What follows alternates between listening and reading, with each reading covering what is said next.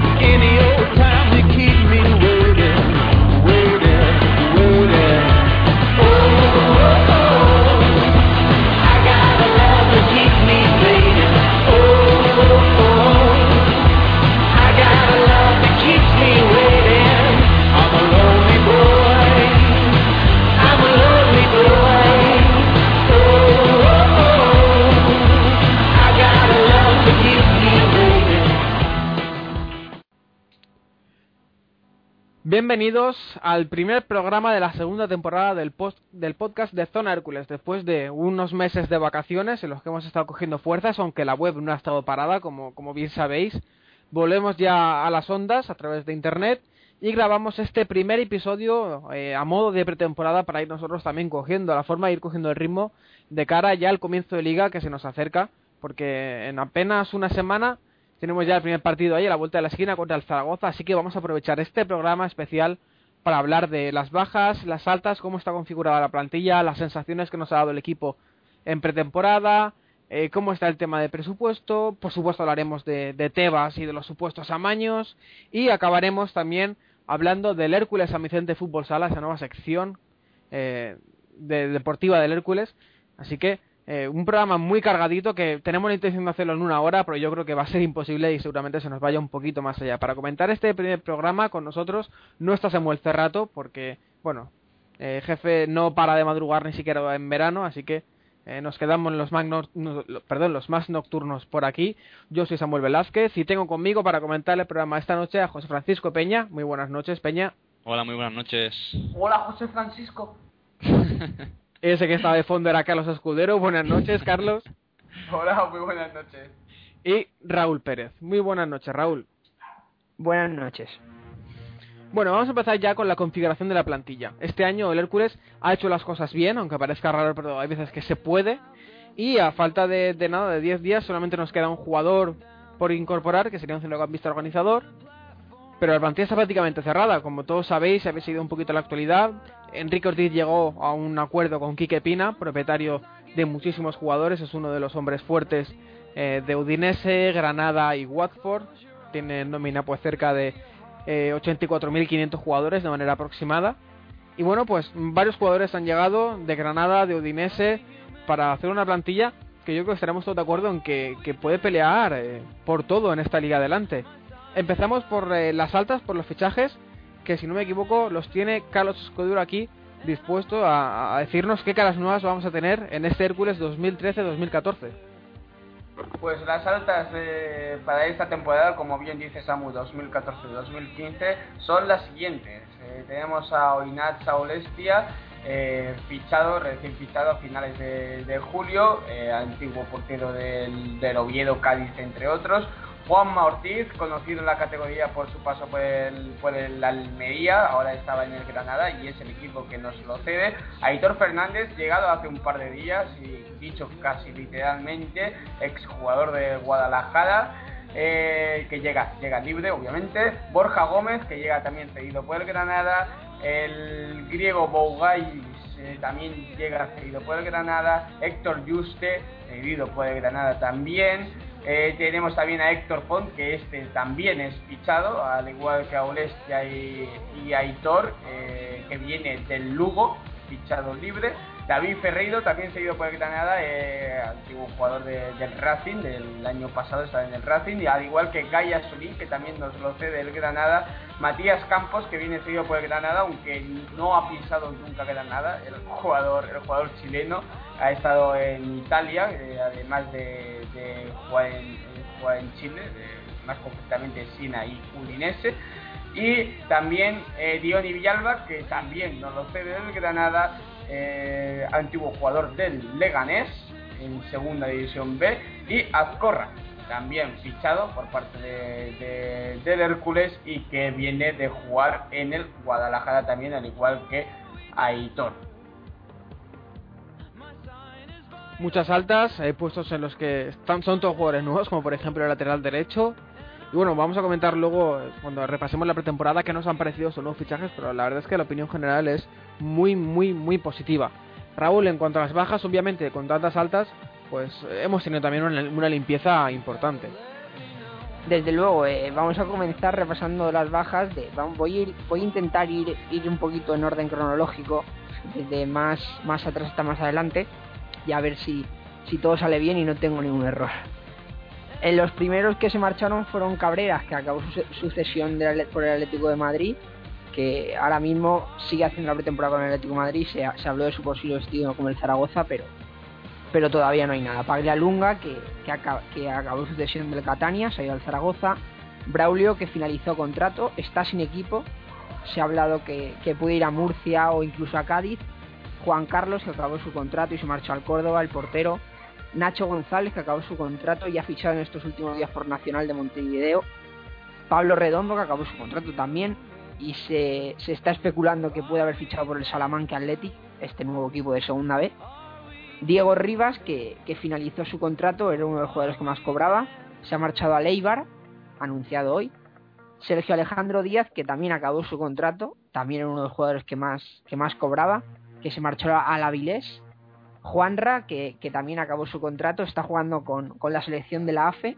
David Cortés, que acabó su contrato y, esa, y rompió esa, esa palabrada renovación que muchos decían y que se ha marchado al Zaragoza de, Jesús García Pitarch.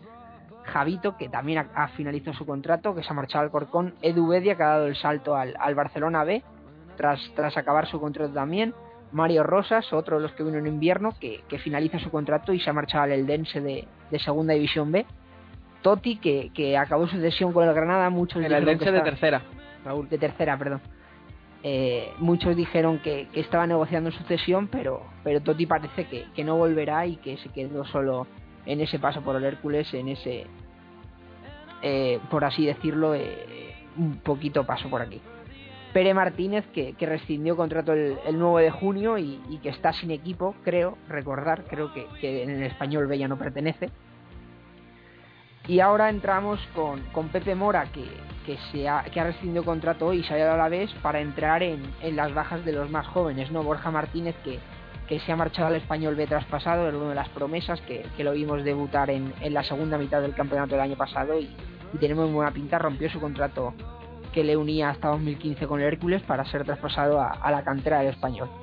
Y Jordi César, que, que, no, que estaba en, palabras de renovar, también finalizó contrato y se marcha al Levante B. Después, pues si quieres, también puedo destacar las dos bajas que ha habido en el cuerpo técnico. Una ha sido Moisés, que, se, que se ha ido, como te has dicho, al Zaragoza. Y la otra ha sido Rafael Aranda, que con la llegada de Jesús Paredes, pues ya no contaba para, para ese cuerpo técnico de, de Quique Hernández. Que por cierto, ha incorporado a Juanjo, a Juanjo Carretero como segundo entrenador y a, José Luis Lorenzo como análisis, analista táctico nuestro querido José de Lorenzo, que lo tuvimos aquí en algún podcast y que desde Zona nos alegramos muchísimo, muchísimo de verdad de, que haya podido entrar en el cuerpo técnico de, de Quique Hernández como analista, como analista táctico. Eh, que te decía Raúl que por si alguien no lo sabía, eh, habría que explicar la, eh, marcha de, Moisés al, Zaragoza, ¿no? Porque si bien es cierto que, lo de David Cortés ha quedado un poco oscurecido, no sabemos exactamente cuál es el motivo. Pamarot nos dice que sí que de verdad hay uno, pero no está claro. Pero bueno, la marcha de Moisés sí que tiene un motivo y yo creo que todos lo comprendemos. Y por si alguien no lo conoce aún y piensan que se ha ido por dinero, eh, en este caso no. Y Raúl explica por qué se ha ido Moisés para que, para que la gente entienda que prácticamente todos en su lugar haríamos lo mismo. Sí, se habló que, que Moisés se pudo marchar por, por problemas familiares, ¿no? Él tenía allí a su, a su mujer y a sus hijos en, en, en Aragón y, y siempre desde aquí viajaba cada fin de semana para verlos y, pues quizás Pitar le ofreció un puesto allí y obviamente si nos ponemos en su lugar eh, era irrechazable porque tener a su familia cerca, no estar viajando desde aquí para allá todo, todos los fines de semana y, y tener un puesto allí según de creo ahora en el Zaragoza no Secretario, te- secretario técnico. secretario técnico pues secretario técnico tener allí un buen puesto y a la familia cerca siempre es bien recibida no yo cuando cuando escuché eso pues entendí su marcha Sí, yo también. Yo creo, como digo, que todos habríamos hecho en su lugar eh, lo mismo. Peña, pues ya nos han repasado Carlos y Raúl las bajas. Ahora dinos, posición por posición, ¿a quién tenemos este año? Sí, pues tenemos, eh, como ha dicho Raúl, varias caras nuevas. Eh, quizá más de las que pensábamos a final de la temporada pasada. Pensábamos que iba a haber más continuidad, pero las circunstancias no lo han permitido. Y bueno, gracias al Granada, por cierto, que nos ha cedido tantos y tantos jugadores de la mano de Quique Pina, tenemos una plantilla yo creo que muy competente y la gente, como has dicho, está muy contenta. Y vamos a hacer un repaso breve. Son 22 los jugadores que de momento componen el Hércules. Empezando por la portería tenemos a San Ismael Falcón, que se rumoreaba que podía ser traspasado este año eh, a un equipo de primera división, pero al final no ha sido así, se queda con nosotros. Eh, con él tenemos a Sergio Moya, el canterano, y la incorporación de Aurestia. Pasamos al lateral derecho con Juan Ortiz y Aitor Fernández, ambos incorporados, como ha dicho Raúl, esta temporada. Eh, perdón, como ha dicho Carlos. Tenemos luego en el centro de defensa a Noé Pamarot, eh, Borja Gómez y el griego Bugaidis. Y en la banda izquierda, como el año pasado, con Paco Peña y Pepe Sellés. luego tenemos el pivote defensivo cubierto con Scassi y Héctor Juste. El centrocampista medio ofensivo con Héctor Font y eh, de momento no hay nadie más, aunque se rumorea que podría haber un nuevo fichaje en esta demarcación, está por ver. Banda derecha para Adrián Sardinero y David Ferreiro. Banda izquierda más, compet- más competida por Matías Toro, por Gaya Sulín y por de momento, de momento se nos sale Gilvan Gómez. Tenemos la media punta con Eldin y Dioni. Y en punta tenemos eh, a Portillo y a Azcorra, el delantero vasco, que de momento en lo que ha participado, la verdad es que ha demostrado más de lo que, de lo que pensamos que podría, que podría demostrar. Pues sí, la, la verdad es que sí, que sobre todo en la, de en la delantera, vamos, en el, todo el frente de ataque, ¿no? Creo que, que Peña sobre todo que nos han sorprendido Sí, mucho sí, algunas incorporaciones. Dioni sobre todo también hemos- venía ya con esa aureola ¿no? de los goles que metió en el Leganés, pero la verdad es que ha mostrado un desparpajo, vamos, que no se ha arrugado para nada de, de venir al Hércules, ¿no? que es un salto importante para él como, como ha demostrado eh, siempre que ha podido. Sí, mira, de hecho, bueno, vamos a repasar ya los partidos de pretemporada y hablar de, las impresiones que nos ha dejado, pero sí que es verdad eso, que sobre todo los hombres de ataque eh, están demostrando muchísimo en esta, en esta pretemporada y va a haber que sudar mucho y que dejarse el alma en los entrenamientos para jugar cada fin de semana porque arriba hay muchísima calidad. El Hércules ha jugado hasta ahora, si no me equivoco, seis amistosos de pretemporada. No, perdón, cinco amistosos de pretemporada, les falta el sexto que será contra el Orihuela este, este sábado a las 8. Lo cubriremos también desde Zona Hércules por Twitter con el habitual directo y la página web. Y los resultados han sido los siguientes. Debutamos con un amistoso a puertas, de puertas abiertas contra la AFE, contra la Asociación de, Fu- de Futbolistas Españoles, con derrota de 1-2, justificada porque la AFE eh, llevaba semanas preparando ya un torneo y bueno, era el primer partido del Hércules que llevaba apenas unos días de entrenamiento. Después ese mismo fin de semana viajamos a Villarreal para jugar contra su filial, donde ganamos 1-3. Después eh, ya llegaron los amistosos en el José Rico Pérez. El primero, victoria por un gol a cero al Villarreal con gol de John Edison. El siguiente partido, fin de semana, fuera de casa, Aspe 2, Hércules 4, Hércules 1, Granada 1, Elche 1, perdón, Hércules 1, Elche 1, aunque perdimos el trofeo de Ciudad de Alicante en los penaltis, con una gran actuación de Gaia Zulín, ahora lo comentaremos. Y el último, eh, disputado ayer, Hércules 3, Jove Español 0, también a puertas abiertas, como decimos. Eh, el, último amistoso será ya en, en Orihuela, este sábado a las 8. Las entradas están de 5 euros disponibles por si alguien quiere acercarse allí en el que a los arcos en el que será el partido de presentación del conjunto oriolano. Carlos, eh, así a grandes rasgos, sin centrarnos en ningún jugador, ¿qué sensaciones te ha dejado el Hércules en estos amistosos de pretemporada? Pues sensaciones muy buenas. Eh, yo creo que es la, la, menor- la mejor manera de, de definir esta, esta pretemporada.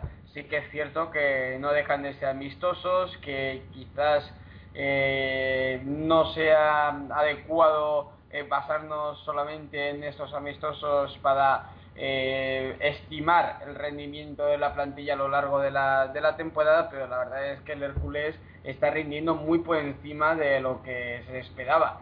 El año pasado a estas alturas no teníamos ni 14 ni, ni, 15 jugadores casi, no podíamos casi ni rellenar una, una, convocatoria y sin embargo este año eh, conteniendo en la retina esa, esa pasada pretemporada hace que nos parezca incluso eh, mejor la pretemporada que estamos haciendo. los refuerzos han llegado muy agradecidos a Quique Pina y a, y a ese trato de, favor que, tenemos en las, en las sesiones. Todos los jugadores que han llegado han rendido, no solamente los jugadores que, han llegado eh, de Quique Pina, sino Héctor, Héctor Font, eh, por ejemplo, está rindiendo muy bien. Eh, los primeros minutos de Aitor eh, frente al Jove pues también tiene buena pinta, es decir, yo creo que se está acertando mucho desde la dirección deportiva que encabeza Kike Hernández y sinceramente creo que estamos todos subidos en el carro de que este año se puede conseguir eh, grandes cosas. Quién sabe si finalmente el ascenso, pero una gran temporada, por lo menos sí que parece que se puede llegar a conseguir. Raúl, tú que eres el experto en vender humo, eh, en la jornada 30 estamos ya en primera división, ¿no? Eso, eso son tus, tus, tus proposiciones, ¿no? Yo creo que, que si seguimos con, con estas grandes actuaciones, tanto en pretemporada como, como al principio de temporada, podemos optar a algo serio, ¿no? A final de temporada, ojalá, pero la verdad es que es que plantilla hay para ello. Ahora hay que ver cómo, cómo se comporta el equipo y cómo compite este año en una liga adelante que, que tiene muchísimo nivel en general en la pretemporada yo he visto eh, buenas actuaciones del Hércules, sobre todo a partir del, tercer partido, ¿no? que es cuando el equipo empezó, empezó a conocerse más, y las actuaciones sobre todo de Justefon, Gai y Dioni, ¿no? que para mí han sido los cuatro hombres, hombres clave. Peña, es muy importante también que, los jugadores han ido llegando de manera constante, pero, pero bueno, desde el principio hemos tenido ya incorporaciones y poder haber realizado una buena pretemporada eh, con un crack como Jesús Paredes eh, al mando de ella, es muy importante para que este Hércules llegue a tope al primer partido de liga, porque la verdad es que los, vimos disputar los partidos ante los equipos de primera división y era el Hércules realmente el que tomaba el que tomaba el mando, tanto Villarreal como Granada como, como Elche estuvieron a la expectativa y era el Hércules el que tomaba la, iniciativa y el que atacaba y se, mostraba un punto físico por encima del resto de, de, sus rivales.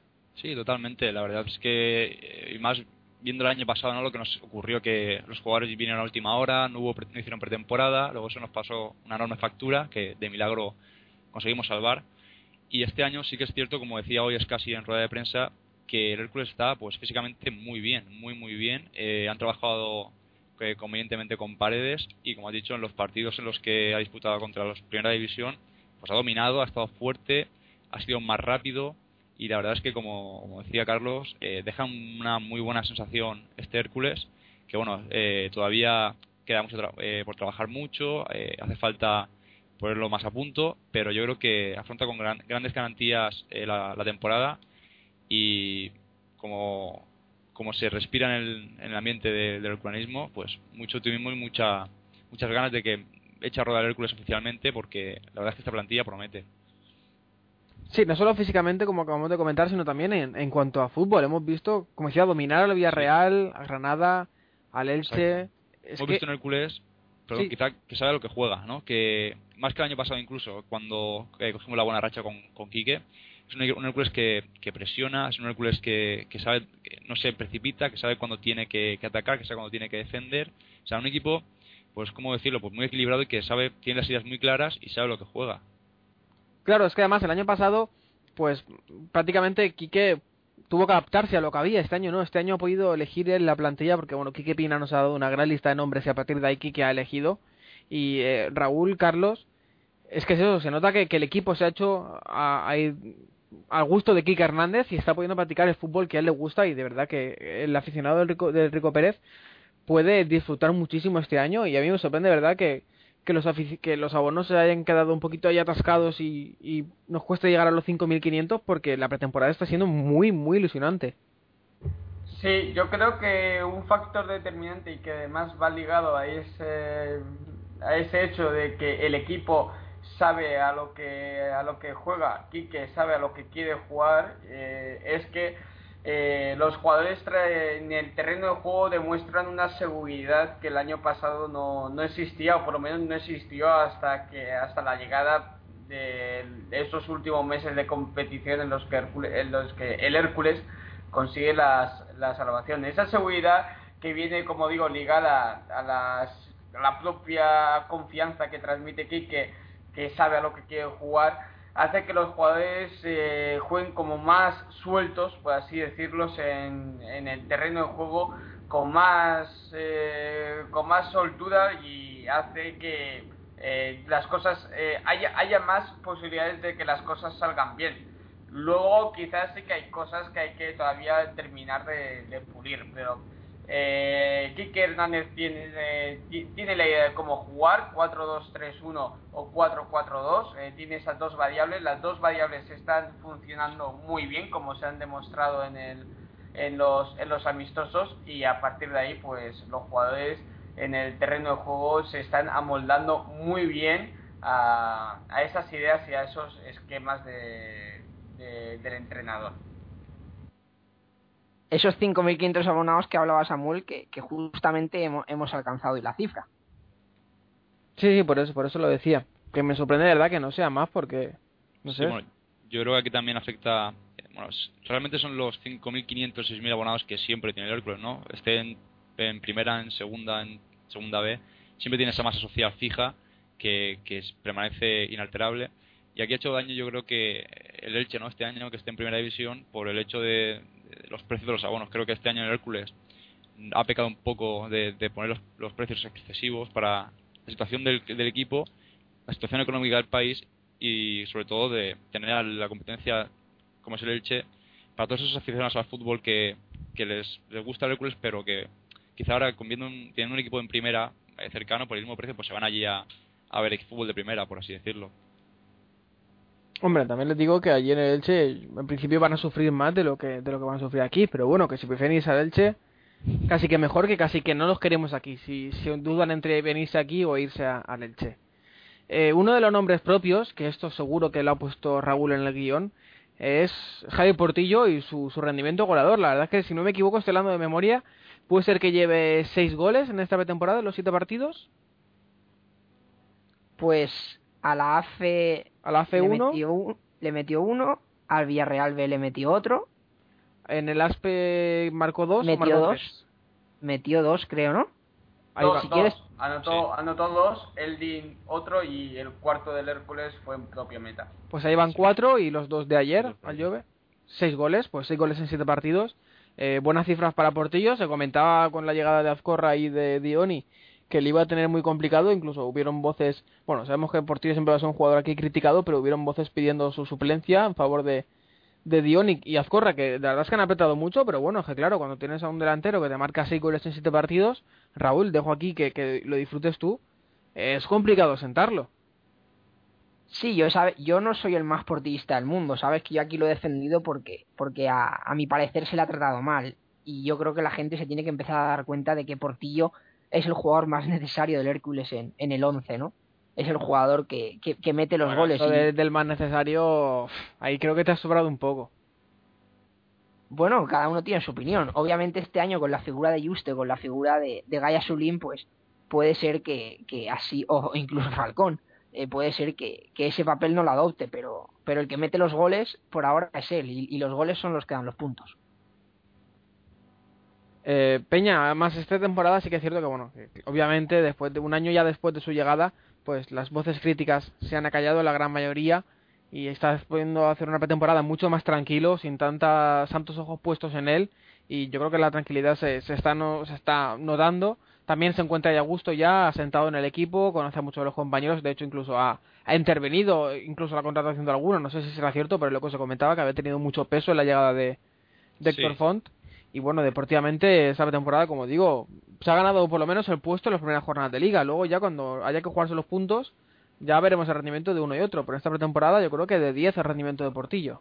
Sí, la verdad es que sí, sobre todo el factor de, de la tranquilidad, ¿no? Ya no se le mira con lupa, se ha olvidado un poco, la buena temporada que cuajó el año pasado ha hecho que se olvide un poco eh, de cómo llegó.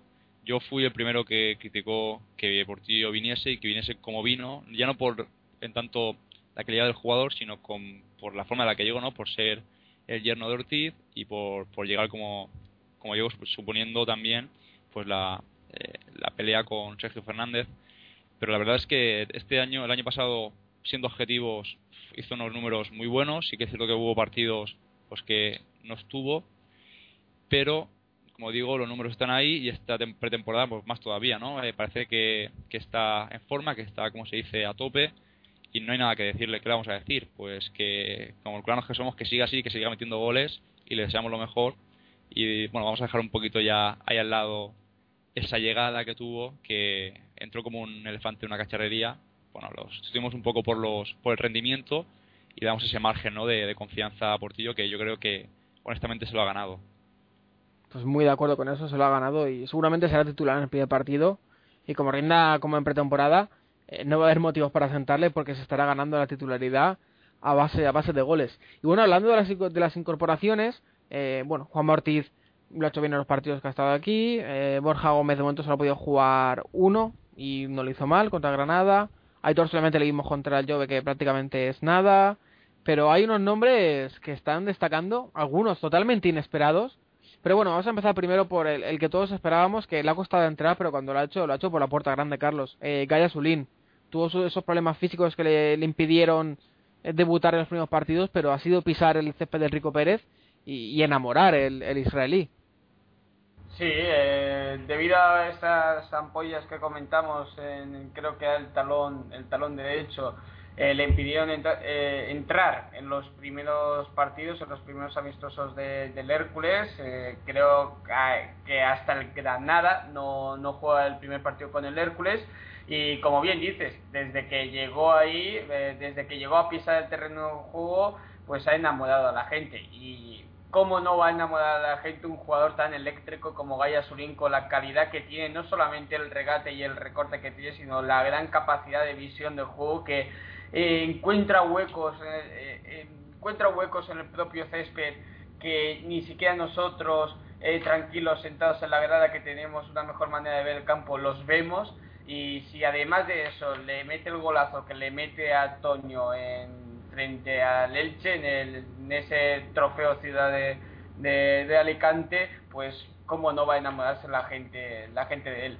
Muy, muy técnico, de, ya se le veía, ya se le veía un jugador con mucha clase en la cantidad de, del Barça y creo que es un jugador muy válido para la segunda división y que tenemos la gran suerte de que el israelí eh, juegue este año en el, en el Hércules porque vamos a disfrutar y mucho de él.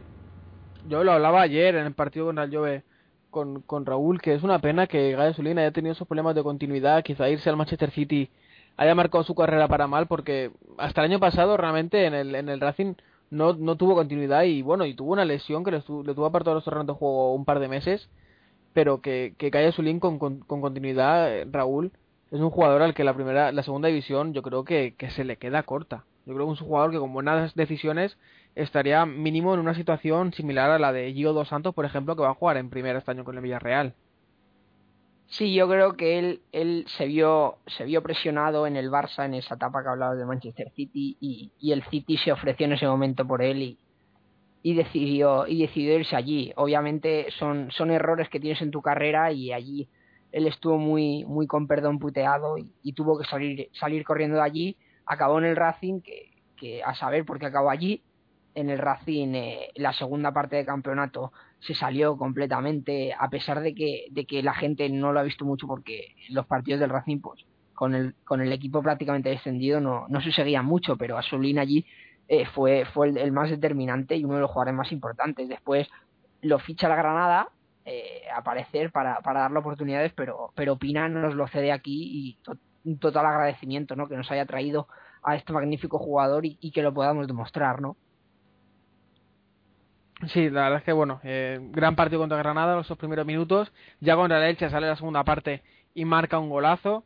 Y bueno, ayer, sí que es cierto que ayer era un poco ambiente de pachanga, que no se puede sacar ninguna conclusión, pero también digo muy alta, que es un jugador que con, con espacios es posiblemente uno de los jugadores más dañinos de, la categoría, mm, muy rápido, muchísima conducción de balón y además, eh, bueno, aquí ha, tardado poco en, marcar su primer gol. No parece que sea un jugador muy goleador, ¿no, Raúl? Pero bueno, si puede explotar esa faceta aquí, pues mejor que mejor. Pero en principio yo creo que no debemos esperar eh, 10 goles de Gae Sulim, por ejemplo. El, el principal el principal hándicap es que es que le- las lesiones le respeten no él un jugador que que mantiene un, un nivel constante y que las lesiones le respetan eh, puede dar puede dar mucho al Hércules.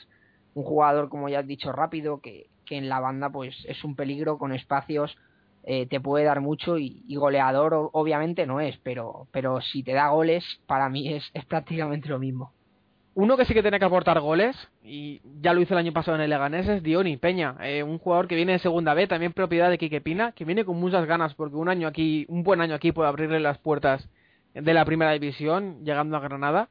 Bueno, como te digo, un hombre que el año pasado en el Leganés la rompió completamente, siendo el tercer máximo goleador de la categoría, y que aquí eh, no ha marcado muchos goles en pretemporada, pero bueno, lo hemos visto con un esfuerzo físico y con una arrancada, eh, peleando to- todos los balones, se le ve con muchas ganas de, de jugar en segunda división. Pues sí, fíjate, a mí es de los fichajes que, que me gustan, ¿no? Hacía tiempo que echaba en falta este tipo de fichajes en el Hércules, ¿no? Que, que el Hércules mirara en la segunda división B, que hay muchísimos jugadores jóvenes y de calidad, que es un paso natural, ¿no? Que, que pasen por segunda B, no, no todos necesariamente empiezan en segunda ni en primera, no tienen esa suerte. Yo creo que, que es algo que el Hércules eh, me gusta que haga, ¿no? Que miren en segunda B porque son jugadores más baratos, son jugadores que vienen con, vienen con mucha hambre, como, como está demostrando Dioni, que son perfecta- perfectamente capaces de, de dar el salto a la segunda división, al fútbol profesional. Y la verdad es que Dioni, pues yo para mí ha sido una delicia verlo eh, jugar esta pretemporada. Sí que es cierto que no ha metido muchos goles, eh, que es lo que se espera un poco de él, ¿no? Después de cómo viene de, de Leganés. Pero eh, trabaja y lucha como el que más. Y la verdad es que hay puestas esperanzas en, en él. Tampoco podemos exigirle mucho, ¿no? Porque eh, también tiene que, hay que darle un margen, ¿no? De, adaptación al, equipo y a la categoría pero sí que es cierto que, que nos ilusiona mucho, ¿no? Ver, ver como un jugador se parte la cara recién llegado por el Hércules y la verdad es que esperamos que, que Dioni, pues, no hace falta que meta tantos goles como el Leganés, pero sí que, que siga dando ese paso adelante, ¿no? De- en la competición oficial. Raúl Carlos, ¿algún comentario sobre Dioni? Pa- pasamos a siguientes jugadores. a mí la No. verdad es que es un sí Carlos No, yo iba a decir seguramente lo que ibas a decir tú, que es un jugador que, que me gusta mucho, sobre todo por un detalle que ha dicho Peña, que es las ganas que le pone en el terreno de juego. Eh, esas ganas las demostró ya en el Cádiz, donde anotó solo, y digo entre comillas, solo seis goles, pero que le valió para que el Udinese se fijase en él y lo, y lo fichase. Y bueno, después de eso, pues la pasada temporada lo, lo cede en el Leganés, donde hace creo que 21 goles, si no me estoy, si no me estoy colando. Y se le ve como más goleador, pero yo creo que es un delantero de los de, por así decirlo, menos gol y más, y más lucha. Y yo creo que para tener delanteros de distinto tipo, el Hércules, eh, Quique Hernández, eh, acierta de pleno en traer a un delantero luchador que puede jugar también en la posición de media punta, detrás del delantero centro, y pelear muchos balones. Y sobre todo en ese esquema de de, presionar tan arriba, Dioni puede, puede aportar mucho, el jugador malagueño. La verdad es que es que para mí es un jugador que, que adapta un rol haciendo honor a su número, ¿no? Adapta un rol de, de jugador de 10 en el campo y, y a mí me gustaría verlo junto con Portillo. No sé, si- no creo que no hemos tenido una oportunidad todavía en pretemporada, pero pero la verdad es que me gustaría verlo, Contra el verlo- AFE. Contra el AFE jugó un poquito. bueno, pero me gustaría verlo en, en temporada un par de partidos ahí con Portillo a ver cómo cómo se compaginan porque es quizás es el, es el delantero más adecuado a, al juego de Portillo, ¿no? Para que Portillo se pueda mantener en el área y él y él conduzca, ¿no? Por, por detrás. A mí la verdad es que me ha sorprendido. eh, se supone que cuando saltas de segunda a segunda te cuesta un poquito más adaptarte, pero pero la verdad es que en pretemporada nos nos está sorprendiendo a todos. Y uno que nos está sorprendiendo a todos muchísimo, bueno, por lo menos a mí y, por lo que leo, yo creo que a todo el mundo, Peña es Héctor Font. Héctor Font, que fue una de las incorporaciones que más tiempo llevaban hablándose. Yo creo que de- a las dos semanas de acabar la liga ya se daba por hecho que Héctor Font iba a venir. Eh, un Héctor Font que no sabía muy bien dónde iba a jugar, porque claro, empezaba a llegar eh, Matías Campos Toro, Guy, Ferreiro, seguía Sardinero aquí, Eldin, y no le habíamos posición en el frente de ataque. Y bueno, ante la falta de organizador, él ha jugado ahí en pretemporada y la verdad es que yo creo que lo está haciendo con muchísimo criterio, ayudando mucho, con mucha sangre, que era algo que, que se le pedía a él y que se le achacaba, ¿no? Ser un jugador un poquito indolente, con falta de sangre, pero bueno, yo creo que para mí por lo menos es la sorpresa más agradable de toda la pretemporada, de, toda la pretemporada perdón, eh, el rendimiento de Héctor Font.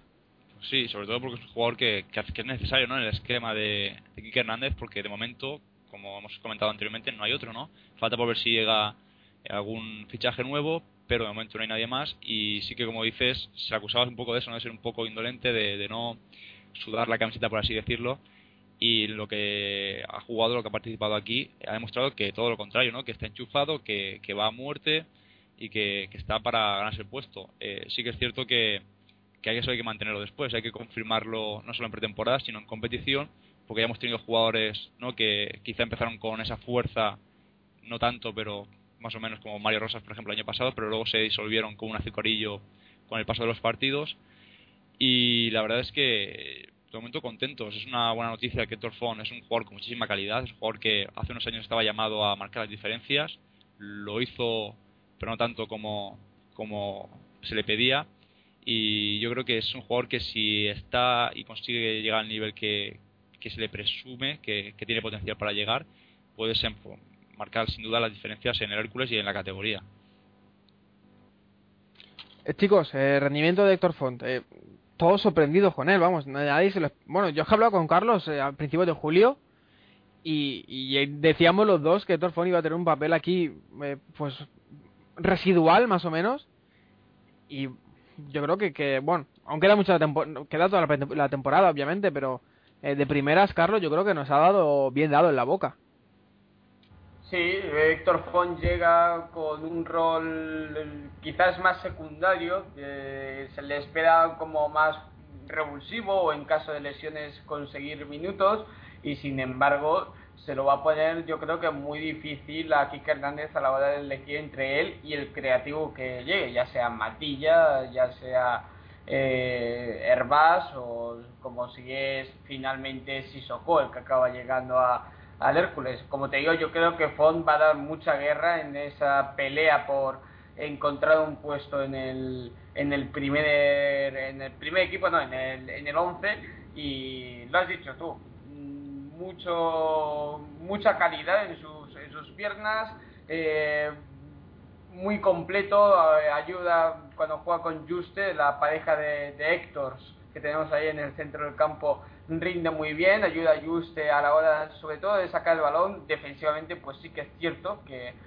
que, no, que no aporta tanto como si vemos a Héctor Juste y a, y a Scassi, pero que a la hora de sacar el balón eh, añade muchísima, eh, muchísima rapidez eh, al, al, balón y ayuda a que el equipo salga en velocidad y coger de sopetón al, rival. Yo creo que le va a poner las cosas muy difíciles a Kike Hernández a la hora de, elegir el 11 el once titular como a pesar de que cuando llegó, como bien has dicho, no se le esperaba este, este rendimiento.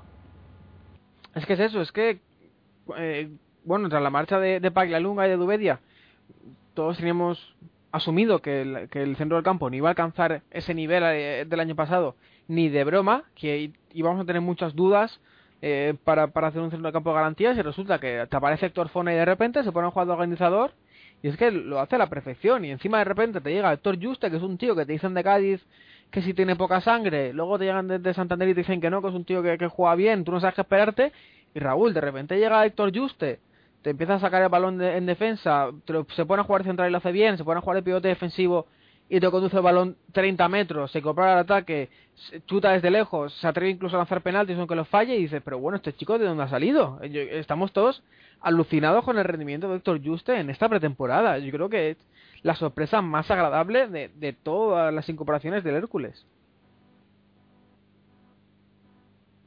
Totalmente de acuerdo, ¿no? Porque porque hemos visto ahí un Juste que, que nos ha llegado como un centrocampista que, que lo hace todo, ¿no? Que, que hace su función de, de recuperador y su función incluso de, de, organizar un poquito el juego, ¿no? Y de, y de repartirlo.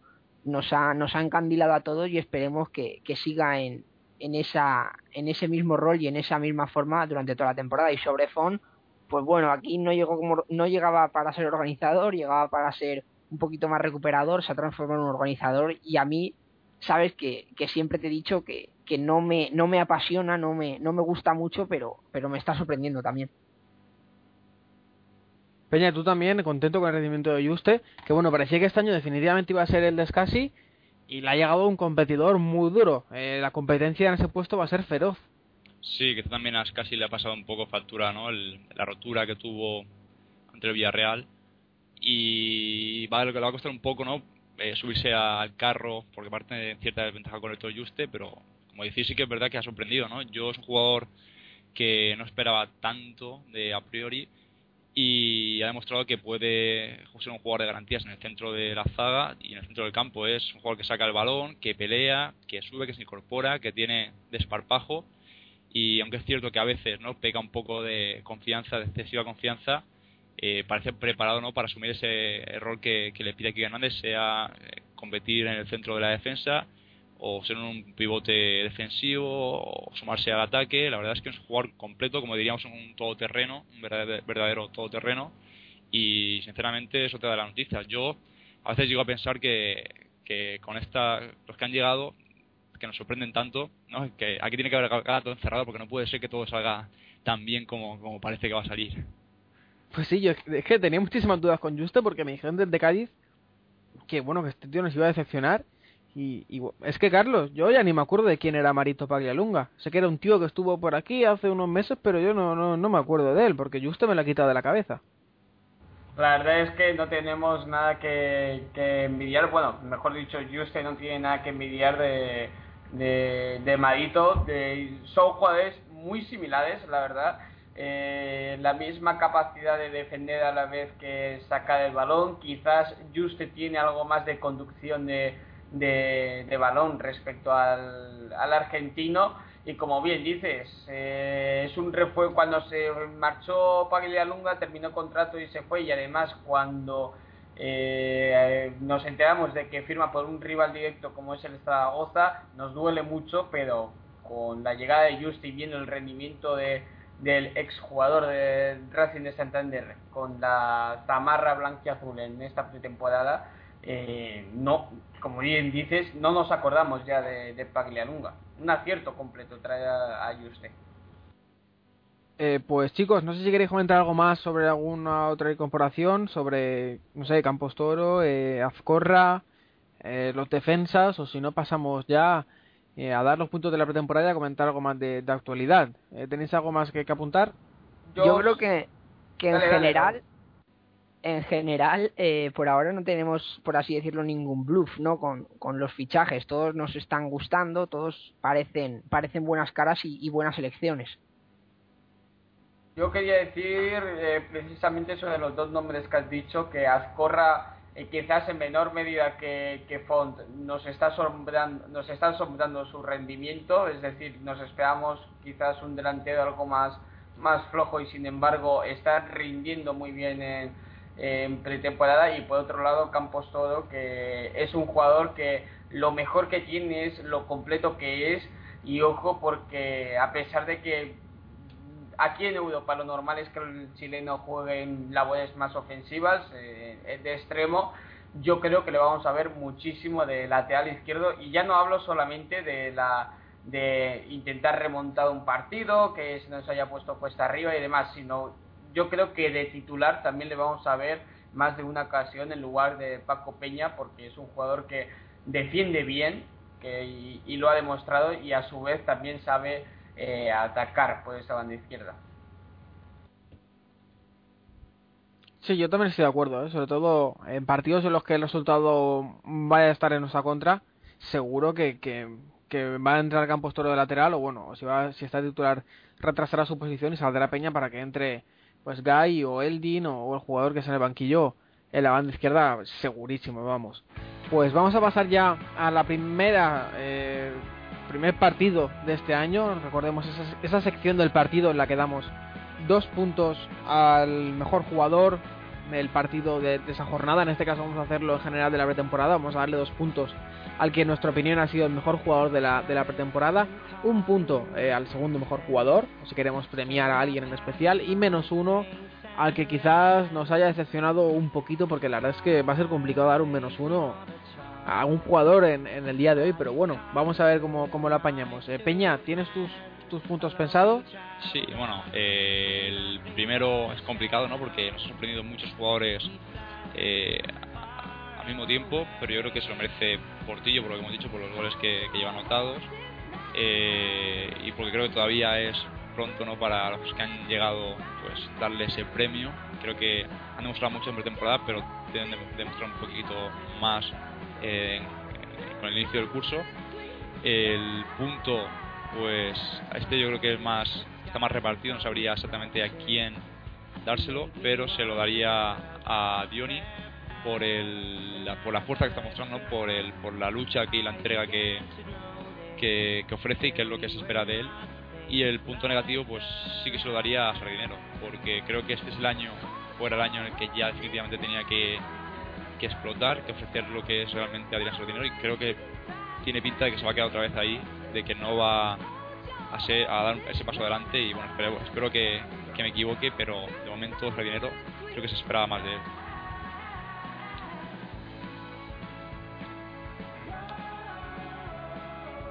Sí, yo le doy dos puntos a, Héctor Juste, uno, uno a Dioni y el menos uno se lo doy a, a Sardinero también. Yo le voy a dar los dos puntos a Juste también, es brutal, acabamos de hablar de, él. El punto se lo voy a dar a Font por ese, esa, esa grata sorpresa que nos, eh, nos, nos, está dando.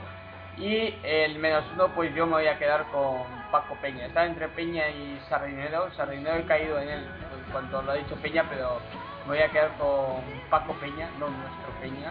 Y porque, porque yo creo que de nuevo se le ve esa eh, cadencia quizás castigada por la edad, pero sigue siendo un lateral que va perdiendo velocidad, que se le nota mucho cuando sube al ataque porque deja muchos huecos atrás y además eh, cayó en esa, no sé si catalogarlo provocación o, también sumado a un mal arbitraje eh, en esa expulsión frente al frente al pues yo para compensar los puntos habitados, que siempre que puedo me quedo para el final para, para compensar los puntos, voy a darle dos puntos a Actor Font, porque de verdad es que no me esperaba absolutamente nada de él. Y, creo que realmente puede, puede ejercer de, organizador dando un muy buen rendimiento. Y esa sorpresa me vale los dos puntos para él. El punto eh, se lo voy a dar. Eh, dudo entre Juste y Portillo y se lo voy a dar al final a, a Héctor Juste, pero Portillo ha estado muy muy cerca de llevarse ese punto. Y el menos uno va a ir también para Paco Peña, eh, no tanto por el apartado del juego, sí que es cierto que bueno, está claro que no es ese, no es ese lateral que hace, hace dos o tres años. Pero, pero bueno, se veía sobre todo por eh, la expulsión tonta en el partido contra el Elche, que bueno, que es un amistoso, nos costó seguramente el trofeo de Alicante y no puedes hacer eso, y menos en un amistoso, porque es que no, no tiene sentido que hagas esas cosas en un amistoso por mucho que sea contra el Elche. Así que dos puntos para Font, uno para Juste y menos uno para Paco Peña. Eh, damos por terminado ya el repaso de la pretemporada. Nos quedan tres cosas que comentar. Eh, bueno, cuatro cosas que comentar eh, en cuanto al aspecto puramente deportivo. Luego, ya pasamos a, Tebas y a la fútbol sala. Y los fichajes, bueno, sigue faltando un centrocampista, preferiblemente organizador, para cerrar la, la, plantilla. Se, habla, se habló de Nacho Insa, pero parece que por salir de manera pública se estropeó, parece que lo de, lo está casi descartado. La opción de Sissoko sigue ahí, pero ahora los hombres que más fuerza toman en los últimos días, si no me equivoco, eh, Carlos, son tanto Javier Vaz como, como Matilla, para ocupar un poquito más ese perfil de, organizador. Sí, en principio se pensó más en Insa y en Sissoko, que son jugadores más de un corte defensivo, más Héctor Juste barra Escasi y parece ser que la dirección deportiva del Hércules, eh, Hernández, ha querido girar ahí hacia un jugador más Héctor Font, para que nos aclaremos, un jugador más constructivo desde esa posición tan retrasada del medio centro. Y como bien dices tú, pues son Matilla y Herbás. Herbás eh, muy bueno, la verdad es que los dos conocidos en, en segunda división, por un lado Herbás en el Córdoba, donde hace dos años se salió y le valió para irse al conseguir un gran contrato en el, en el Sevilla en el cual por desgracia no lo hemos podido ver mucho. Y parece que bueno por esa amistad existente que todos conocemos entre Del Niro, Quique Pina y ahora con el Hércules pues podría agilizar o ayudar a que Hervás eh, llegase al Hércules que yo creo que sería es la opción que más, más me gusta y también la otra opción como digo es Matilla, el jugador que muchos conocemos por el paso la en, el filial del, del Villarreal, eh, en el cual jugó ya en categoría de plata, luego también pues eh, salió de Villarreal para irse al Betis y acabar cedido el año pasado en Murcia. De lo poco salvable también del Murcia el año pasado, un jugador que quizás eh, tiene problemas fuera del campo, un poco cabeza loca para que nos entendamos, que puede generar algún conflicto en el vestuario, pero que la calidad en el terreno de juego eh, lo ha dejado latente cada vez que cada vez que él, ha querido. Y sería un jugador muy válido. Quizás juego algo más adelantado que Javier Vaz pero también muy válido para esa posición de medio centro constructivo Raúl Peña ¿a quién preferís y, por qué?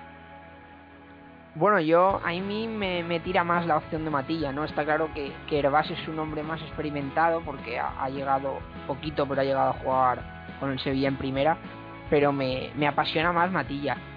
Por, por, cierto, hablando de INSA, hoy me, comentaba nuestro querido Alf desde Murcia que, está sonando muy fuerte para, para irse allí. A mí la verdad es que me parece raro. Hombre, a ver, yo lo que conocía era que bueno que él quería irse al Rayo y bueno, Carlos, tú que tenemos más sobre el tema de ese es Servaz. Servaz, perdón, sí, sí. Yo te hablaba de INSA. Ah, de INSA. Pues es extraño porque, bueno, INSA comentó que quería seguir en, en primera división. Entonces, no sé, bueno, él sabrá. El caso de Herbás sí que es cierto que, que, él quiere ir al Rayo porque ahí está Paco Gémez y solo quiere ir allí. Claro, es que Paco, Gémez, es el jugador con el que con el entrenador con el que saltó como uno de, de, los mejores de segunda en el Córdoba. Paco Gémez obviamente lo quiere, pero claro, el Rayo no puede pagar lo que el Sevilla le pide por la cesión, porque no sería un traspaso, sino una, una cesión, pero el Sevilla pide dinero si, viniese aquí, para que todo el mundo le quede claro, obviamente no nos pedirían traspasos porque eh, eh, del nido se iba muy bien con Pina y, todo agilizaría el, proyecto. Y sobre Matilla, pues el Granada lo compraría el Betis, que es el equipo que, lo tiene en propiedad, y, el Granada no lo, cedería. Pues Peña, ¿tú quién, quién prefieres de los yo dos? Me quedaría, sí, yo me quedaría con el Bas. Eh, yo creo que es un jugador que, de una calidad contrastada, ¿no? Lo, que ha demostrado que, que es un jugador capaz de, llevar el peso de un equipo. Yo creo que es un jugador ideal para Hércules y otro de los que habéis comentado que también sería adecuado es Matilla. A mí me soy más reticente en ese sentido porque es un jugador como que habéis comentado que, que causa, suele causar problemas ¿no? o inestabilidad dentro del vestuario. Eh, yo creo que en Hércules estamos ya bastante hartos de este tipo de jugadores, no, no queremos más eh, jugadores problemáticos o que puedan tener ese áurea problemática y me quedo con un gesto ¿no? de el último partido de liga en el, Enrico Pérez contra el Murcia, ¿no? este que metió el 0-2 a ti ya precisamente y nos mandó callar ¿no? a la afición, vamos a ver. Eh, yo creo que este chaval tampoco es muy, muy avispado y como os digo que yo creo que, que debe ser eh, Herbás el jugador elegido para tomar esa parte de la ofensiva es que teniendo al lado a, Chiari cualquiera cualquiera reservado, ¿sabes? Teniendo de compañero de, trabajo a, un hombre como Chiari cualquiera se, se controla. La, verdad es que una pareja de medio centro Juste Herbaz, a pesar de lo bien que hemos hablado de, de, Héctor Font, sería motivo para irse a, a Luceros en, en marzo. No, con Juste y Herbaz nos vamos a ir a Luceros en, en diciembre.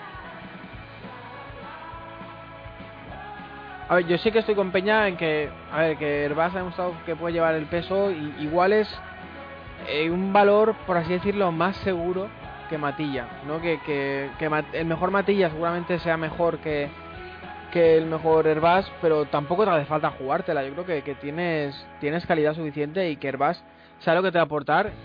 Y bueno, quiero decir, no es un jugador mediocre ni mucho menos, Herbas es un jugador que es un lujo para cualquier equipo de segunda división y que es una pieza, como te digo, más segura que te aportaría algo segurísimo y no sé, yo si tengo que elegir me quedo con Herbas. Vamos, que si viene Matías tampoco me, me voy a, a quejar, pero tengo un poco miedo de que salga otro otro Fran Mérida.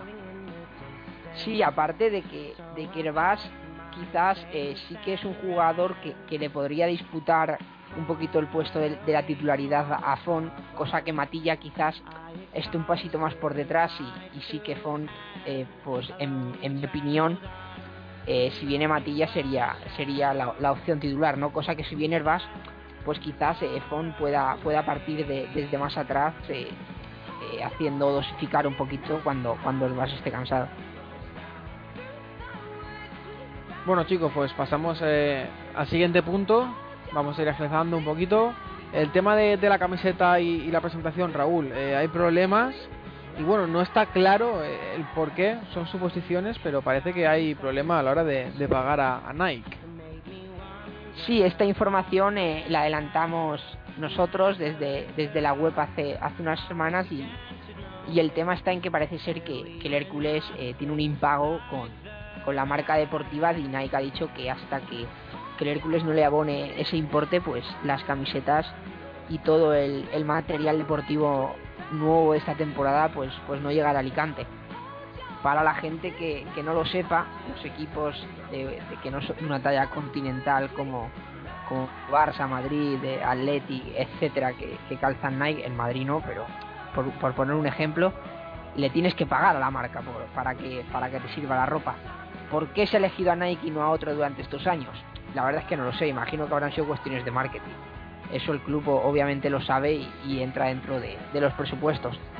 El Hércules le tiene que pagar una cantidad a Nike, no sabemos cuál es esa cantidad, pero hasta que no le pague, las camisetas nuevas no van a llegar. ¿Qué puede pasar? Pues no sé si se juega con la camiseta del año pasado, no sé si pasaría algo. Imagino que, no habrá problema, pero obviamente esto es una cosa que, que, el Hércules tendría que haber tenido controlada mucho antes. A ver si ahora con la salida de Aguilar, con la salida de Mora hoy, el Hércules tiene bastante, bastantes ingresos como para, para pagar esa deuda y que la camiseta nueva que ya fue presentada contra el Murcia nos, nos, pueda, nos pueda llegar.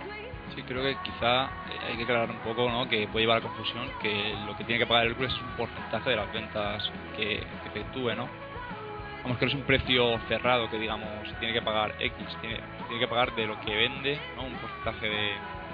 No sabemos cuál es el porcentaje, por cierto, pero es ese. Es, creo que ese es el acuerdo, si no me equivoco, es un cierto porcentaje de, de las ventas de, de, equipaciones.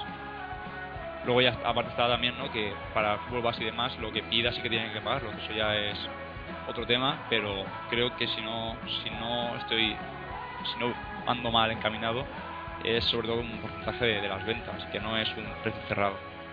Sí, además, eh, aparte del primer equipo, obviamente, como, como muchos sabrán, ni el kit de entrenamiento está, se sigue utilizando en la temporada pasada, e incluso el de hace dos temporadas, porque todos los que no lleven el signo del logo 90 aniversario son de hace dos temporadas.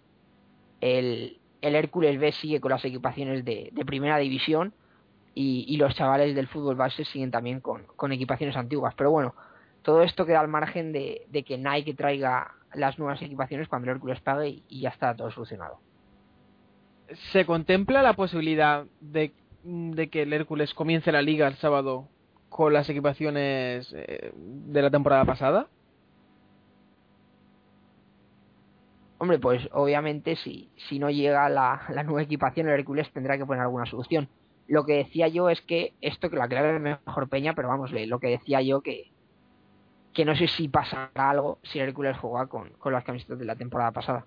No, no, no, no creo que haya problema con en ese sentido. Yo creo que, que no, no habría ningún impedimento por parte de la federación ni, ni nada, pero sí que es verdad que quedaría un poco ruin, ¿no? El, el haber presentado una camiseta contra el Murcia y ahora eh, pues jugar con la del año pasado, pues quizás lo más adecuado hubiese sido si ya te veías que vas a tener apuros para afrontar los pagos, eh, lo suyo hubiese sido que tuviese reservado esa camiseta para, para cuando pudiera realmente jugar con ella, por ejemplo, esta temporada eh, que empieza. La verdad es que... Sí, no, sí. A, además que, que yo no sé cómo irán las cifras, pero si es una camiseta nueva que ya se puede reservar. Imagínate que ahora eh, Nike te trae un te trae unas unas unas cuantas camisetas y el Hércules tiene que pedir más porque tiene las reservas ya hechas. Porque claro, esta camiseta se puede reservar desde hace casi, si no me equivoco, un mes, ¿no? No, yo creo que desde, que la presentaron, yo creo que desde junio, que fue eh, principios de junio, final de mayo, que fue la presentación, se podía ya reservar. Otra cosa es que te la trajeran en fechas próximas, pero yo, si no me equivoco, creo que puede ser que de aquí a dos semanas, como muy tarde, la tienda ya las tenga. Eso es lo que se comenta, se rumorea. No, no sé a ciencia cierta, pero eso es lo que puede ser. Lo que no sé es si para el primer equipo habrá un, una, una avanzadilla de, de, ellas.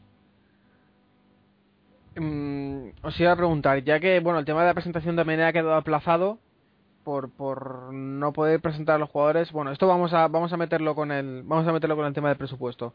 Eh, Carlos, hay que dar salida urgentemente a Abel Aguilar o a Gilvan, porque si no vamos a ver puede haber un problema en el primer partido de liga a la hora de, de, de escribir jugadores, ¿no? Sí, el otro de los que estaban marcados era Pepe Moda, que ya ha salido en las pasadas horas para irse al, al Alavés y aún así no está todo el trabajo hecho. Como bien dices, falta por salir Abel Aguilar y falta por salir eh, Gilvan Gómez y los dos con un sueldo altísimo. Por un lado, Gilvan tiene un sueldo eh, cercano aproximado a los 200.000 euros anuales y Abel Aguilar es que llega a los 700.000 anuales, es decir, que sumando los dos tenemos casi un millón de, sueldos ocupados cuando tenemos un presupuesto de 2 millones y, poco. Es decir, que se comen ellos solos la mitad de, los sueldos y eso no puede ser dos jugadores que, por un lado, eh, Gilvan Gómez no convence a, a Quique Hernández y eso se sabe ya desde la temporada pasada, a raíz también de esos problemas que tuvo en la, en la rodilla y se le quiere dar salida. Como dato pues interesante decir que Quique Hernández ya se deshizo una vez de, de Gómez justo antes de que el brasileño llegase al, al, al Hércules, eh, pues eh, traspasado desde, desde el Huesca y por otro lado, pues Abel Aguilar obviamente no quiere jugar en segunda, en segunda división y tampoco tenemos dinero para pagarle los 700.000 de, de su sueldo. Por un lado, Gilvan Gómez, eh, lo comentamos en Zona Hércules, en la web hace unos días, parece que tenemos el interés eh, del, Huesca y no sé si estaba también metido por ahí el, Recre y un par de equipos más, pero bueno, parece que, que, sí que hay interés y que su él lo que el problema que hay es que él se niega a rescindir su, su contrato y bueno ahí es donde está el conflicto con la entidad herculana. Y por otro lado Abel Aguilar pues se le propuso irse al Granada. De hecho parece que uno de los tratos de eh, que había uno de las de lo que había que cumplir para que Quique, Pina trajera estos jugadores cedidos era eh, facilitar la salida del colombiano al Granada. El problema ha estado que a pesar de un gran contrato de cuatro años, eh, Abel no ha querido irse al Granada y por eso todavía está en Alicante. Vamos a ver si finalmente se le convence para que vaya a Granada. Eh, el primer en interesarse fue el Valencia, pero Valencia se reforzó con Oriol Romeu y parece que ya no está interesado en el colombiano. Y también el, creo que fue el Spartak de Moscú, que incluso se llegó a hablar que pagaría 6 o 7 millones por el colombiano al, al Hércules. Y así que parece que todo va a quedar entre Granada y, y, y, Rusia. Y debería irse al Granada, que, eh, que es el, acuerdo verbal, por así decirlo, que había con, con Quique Pina. Hoy ha aparecido también eh, el Toulouse francés. Parece que, hay, que ha habido un poquito ahí de interés y, se ha metido también por en medio el, el Toulouse.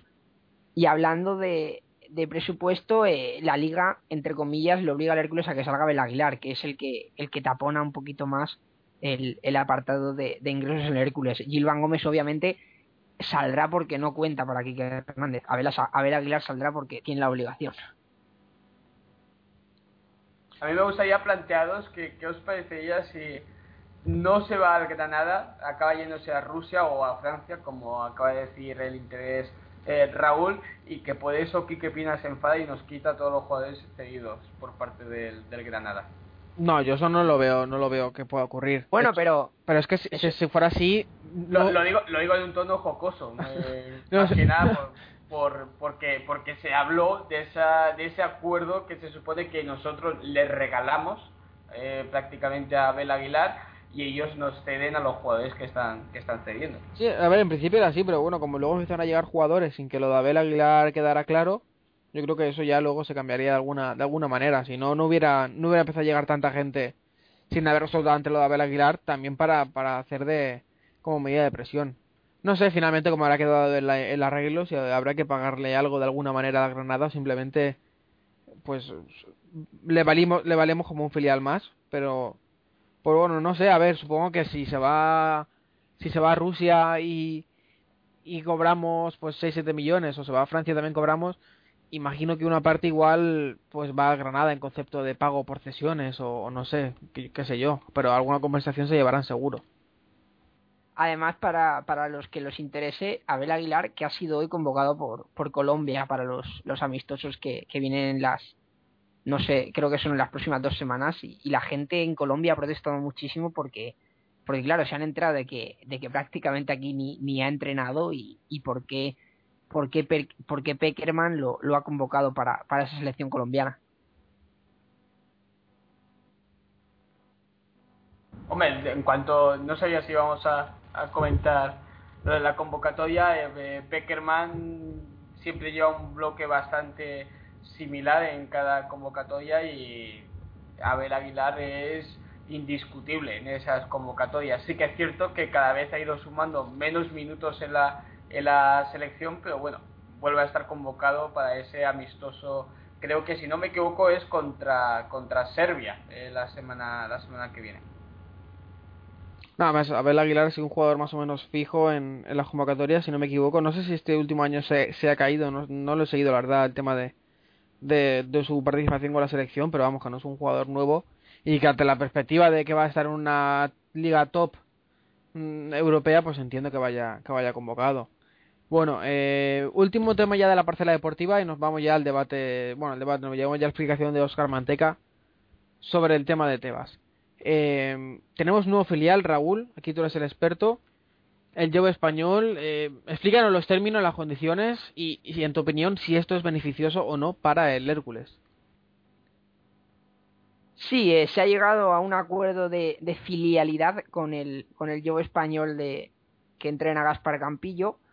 ¿Esto qué significa? Pues que en un principio el Hércules le va a ceder los jugadores que, que el Jove necesite y los jugadores que el Jove, que el Hércules no utilice, tanto del Hércules como, como del Hércules B, para que en tercera cojan minutos y, pueda haber una, una, mayor formación en el fútbol base. Recordemos que, que, el filial del Hércules, el Hércules B, está, está en categoría regional preferente y con el Jove español tendríamos un, un nuevo filial institucional, porque el filial oficial es Hércules B, tendríamos un, filial en, en tercera división. Esto conlleva que, los jugadores se formen mejor y los jugadores así más destacados puedan, puedan estar en una categoría superior y ya casi una categoría profesional, ¿no? Sin más, eh, le hemos cedido ya hasta ocho jugadores. En principio se habló de que, de que no serían más de diez y, y, son, y son ocho que, que en un principio van a ser esos, que son Sergio Moya, eh, Pepe Sellés, Carbonell, La Fuente, Alex Muñoz, Brian y los dos nuevos fichajes, Tony Soler y, y Carlos Ruzafa. Destacar de aquí, pues destacar sobre todo a Moya y a Sellés, que en un principio irán al Yo español cuando, cuando en el Hércules no estén convocados. Eh, por ejemplo, en el caso de Pepe Sellés, su intención es jugar en el Hércules. Eh, con el Yo español su intención es estar muy poco tiempo. Obviamente cuando, cuando Quique no lo convoque y, lo dejen jugar, irá, irá a jugar algunos minutos con el Juve. En el caso de Sergio Moya, el Juve español tiene hasta cuatro porteros, así es que imagino que, que no, no será muy necesario y cuando en el Hércules no utilice y Quique Hernández le permitiera jugar, Campillo se, seguro que, le dará minutos. No sé si tenéis alguna duda sobre esto, creo que, que queda bastante claro de que el Juve español es nuestro nuevo filial, entre comillas, nuestro nuevo club eh, afiliado una definición mejor en, tercera división, del cual nos van a dar jugadores y les vamos a dar jugadores. yo la duda que tengo es, eh, ahora que has dicho lo de Pepe Sellés y Sergio Moya, si la diferencia que está en que Moya va a entrenar con el Jove y Pepe Sellés eh, con quien va a entrenar va a ser con el Hércules y ocasionalmente pues jugará con el, con el Jove. Sí, a ver, eh, eh, el caso de Pepe es que él pertenece al Hércules, ¿vale? No a la primera plantilla porque no tiene un contrato, tiene un contrato amateur de estos que, que tan famosos son y pertenece al Hércules. Simplemente que, que, irá a jugar al yo español para que no se quede estancado como ya le pasó la temporada pasada antes, de la lesión, que, que apenas jugaba con, con, la buena forma que, que tiene tuvo Peña, ¿no? Obviamente Peña se va haciendo mayor, Peña necesita descanso y, y el lateral izquierdo suplente ahora mismo es él. Eh, cuando Kike Hernández no lo convoque porque tenga, tenga muchos jugadores, pues si se permite ir a jugar con el yo español y si coincide, obviamente, eh, ir a jugar con el yo español eh, unos minutos. Y en el caso de Sergio Moya, la verdad es que no se ha hablado mucho de este caso, pero, pero en un principio parece lo mismo, que, que entrenará con el Hércules e irá al yo español cuando, cuando no sea convocado. Peña, yo creo que esto es una muy buena opción para el Hércules, más que nada porque al no conseguir ese ascenso hace dos años con el Hércules B y un año pasado complicado en cuanto a lo deportivo, tener un equipo en tercera división pues ayuda ¿no? al desarrollo de algunos jugadores. Obviamente, pues, pues en cuanto, cuanto más arriba juegues, pues es más fácil que sigas desarrollando tus habilidades y que el salto luego al primer equipo sea, sea más sencillo. Sí, quizás sí. Además es un convenio que, que beneficia a ambos clubes porque el club tiene, no lo olvidemos, a pesar de que estén preferente, regional preferente, tiene jugadores de mucha calidad y quizás en esa categoría el salto de preferente a tercera parece que es poco, ¿no? Que no es demasiado eh, porque es solo una categoría, pero sí que es verdad que cuando uno ve partidos de, de, esas divisiones eh, aprecia un cambio ¿no? en la forma de jugar los equipos y ve que, que en tercera se juegan más a fútbol, se puede jugar más al fútbol que al fin y al cabo es lo que saben hacer los jugadores de Hércules, ¿no? Es un fútbol más de calidad, más de toque, más de juego combinativo y no es un fútbol tan tosco como el de como el de la regional preferente que, que sí que es cierto que es un fútbol eh, ahí se nota mucho la veteranía ¿no? de, de, los jugadores es una categoría en la que necesitas veteranía para, para salir adelante porque no se puede jugar tanto a fútbol como, como en otras divisiones. Y en tercera, como he dicho, sí que es cierto que, que puede beneficiar al desarrollo de jugadores del Hércules, jugadores juveniles y, jóvenes, por ese, en ese sentido, ¿no? En el, en el, sentido de que pueden disputar más el balón y, practicar un fútbol más acorde ¿no? a, a la categoría que, que Militar Hércules, que es la segunda división. Eh, sigue siendo eh, la asignatura pendiente del Hércules, ¿no? Tener un filial potente en este sentido del Hércules B, ahora parece que con el Jove pues se acerca un poco a ese a ese objetivo que, que se, o se marcó, se debería haber marcado hace, hace unos años. Sí, además eh, esto es esto favorece enormemente al, Hércules B y al, y al, Hércules juvenil, ¿no? Porque le quitas toda la presión de, de ese ascenso obligatorio que, que tuvo el año pasado el equipo de, de Vicente Borge, este año entrenado por, por José Lledó en ese cambio total por, por la apuesta del fútbol base del Hércules, que, que este año tiene a hombres como José Lledó, Palomino, eh, Russo, hombres que, que, conocen muy bien al club y, que ese cambio le puede dar muchísimo ¿no? a, las expectativas de, de, la fundación.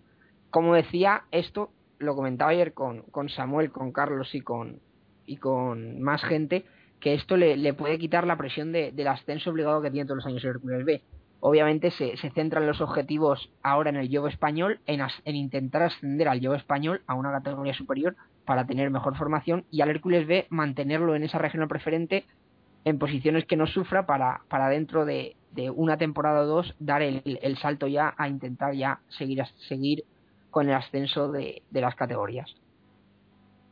Bueno, pues un acuerdo beneficioso para ambos, según parece, según vuestros análisis. Yo también estoy de acuerdo sobre todo eso, quitar presión al Hércules B y ayudar a, los, a los jugadores que más cerca están de llegar al primer equipo, pues a que la diferencia a la hora de pegar el salto sea, sea menor.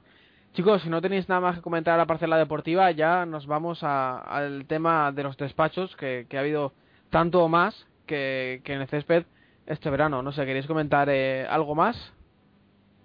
Yo ahora, ahora no la voy a decir porque, porque creo que ya se, se está haciendo este partido deportivo un, un, poquito largo, pero el próximo día en, en, la previa con el Zaragoza diré plantilla del, del Yo español que, estaremos ya empezando la pretemporada para que todo el mundo la conozca y, y sepa y sepa los jugadores que tiene nuestro nuevo filial. De todas formas, en, la nueva cuenta que, que comentaremos ahora luego en, en arroba hcf barra baja cantera tenéis la, la plantilla que, que, podéis ver nuevas caras como, como Sol de Villa o, o Jaime Jornet o incluso Luis Carlos, el que era jugador del Hércules. Muy bien, pues estaremos atentos. Recordamos HCF barra baja cantera en Twitter, cuenta creada especialmente para, para el seguimiento de, del filial del Jove y del Hércules y del Hércules B. Nos vamos ya. Sí. Por que os interrumpa, que tampoco hemos hablado de Suji, ¿no? El, uno de los jugadores más mirados por, por la afición en estos, en estos partidos de pretemporada, que bueno, que también procede del Jove español. Digamos que lo dejamos ahí un poco si queréis en, en en el tintero, pero que no lo hemos tratado y es uno de los jugadores que sí que ha llamado la atención, ¿no? Además de un, un herculano, el verlo eh, campar por el Rico Pérez. Sí, eh, todos los secretismos que, que conlleva que conlleva Suji yo creo que, que merecen un, una apartado especial en un podcast y yo creo que, que la semana que viene en la previa del Zaragoza podremos podremos comentarlo un poquito si, si a todos os parece bien. Sí, la semana que viene ya le lo comentamos, que tendremos algo de espacio y nos vamos ya a los despachos que si no, bueno, se nos va a ir de madre el programa, ya está, ya está claro, pero no queremos eh, alargarlo más. Vamos al debate.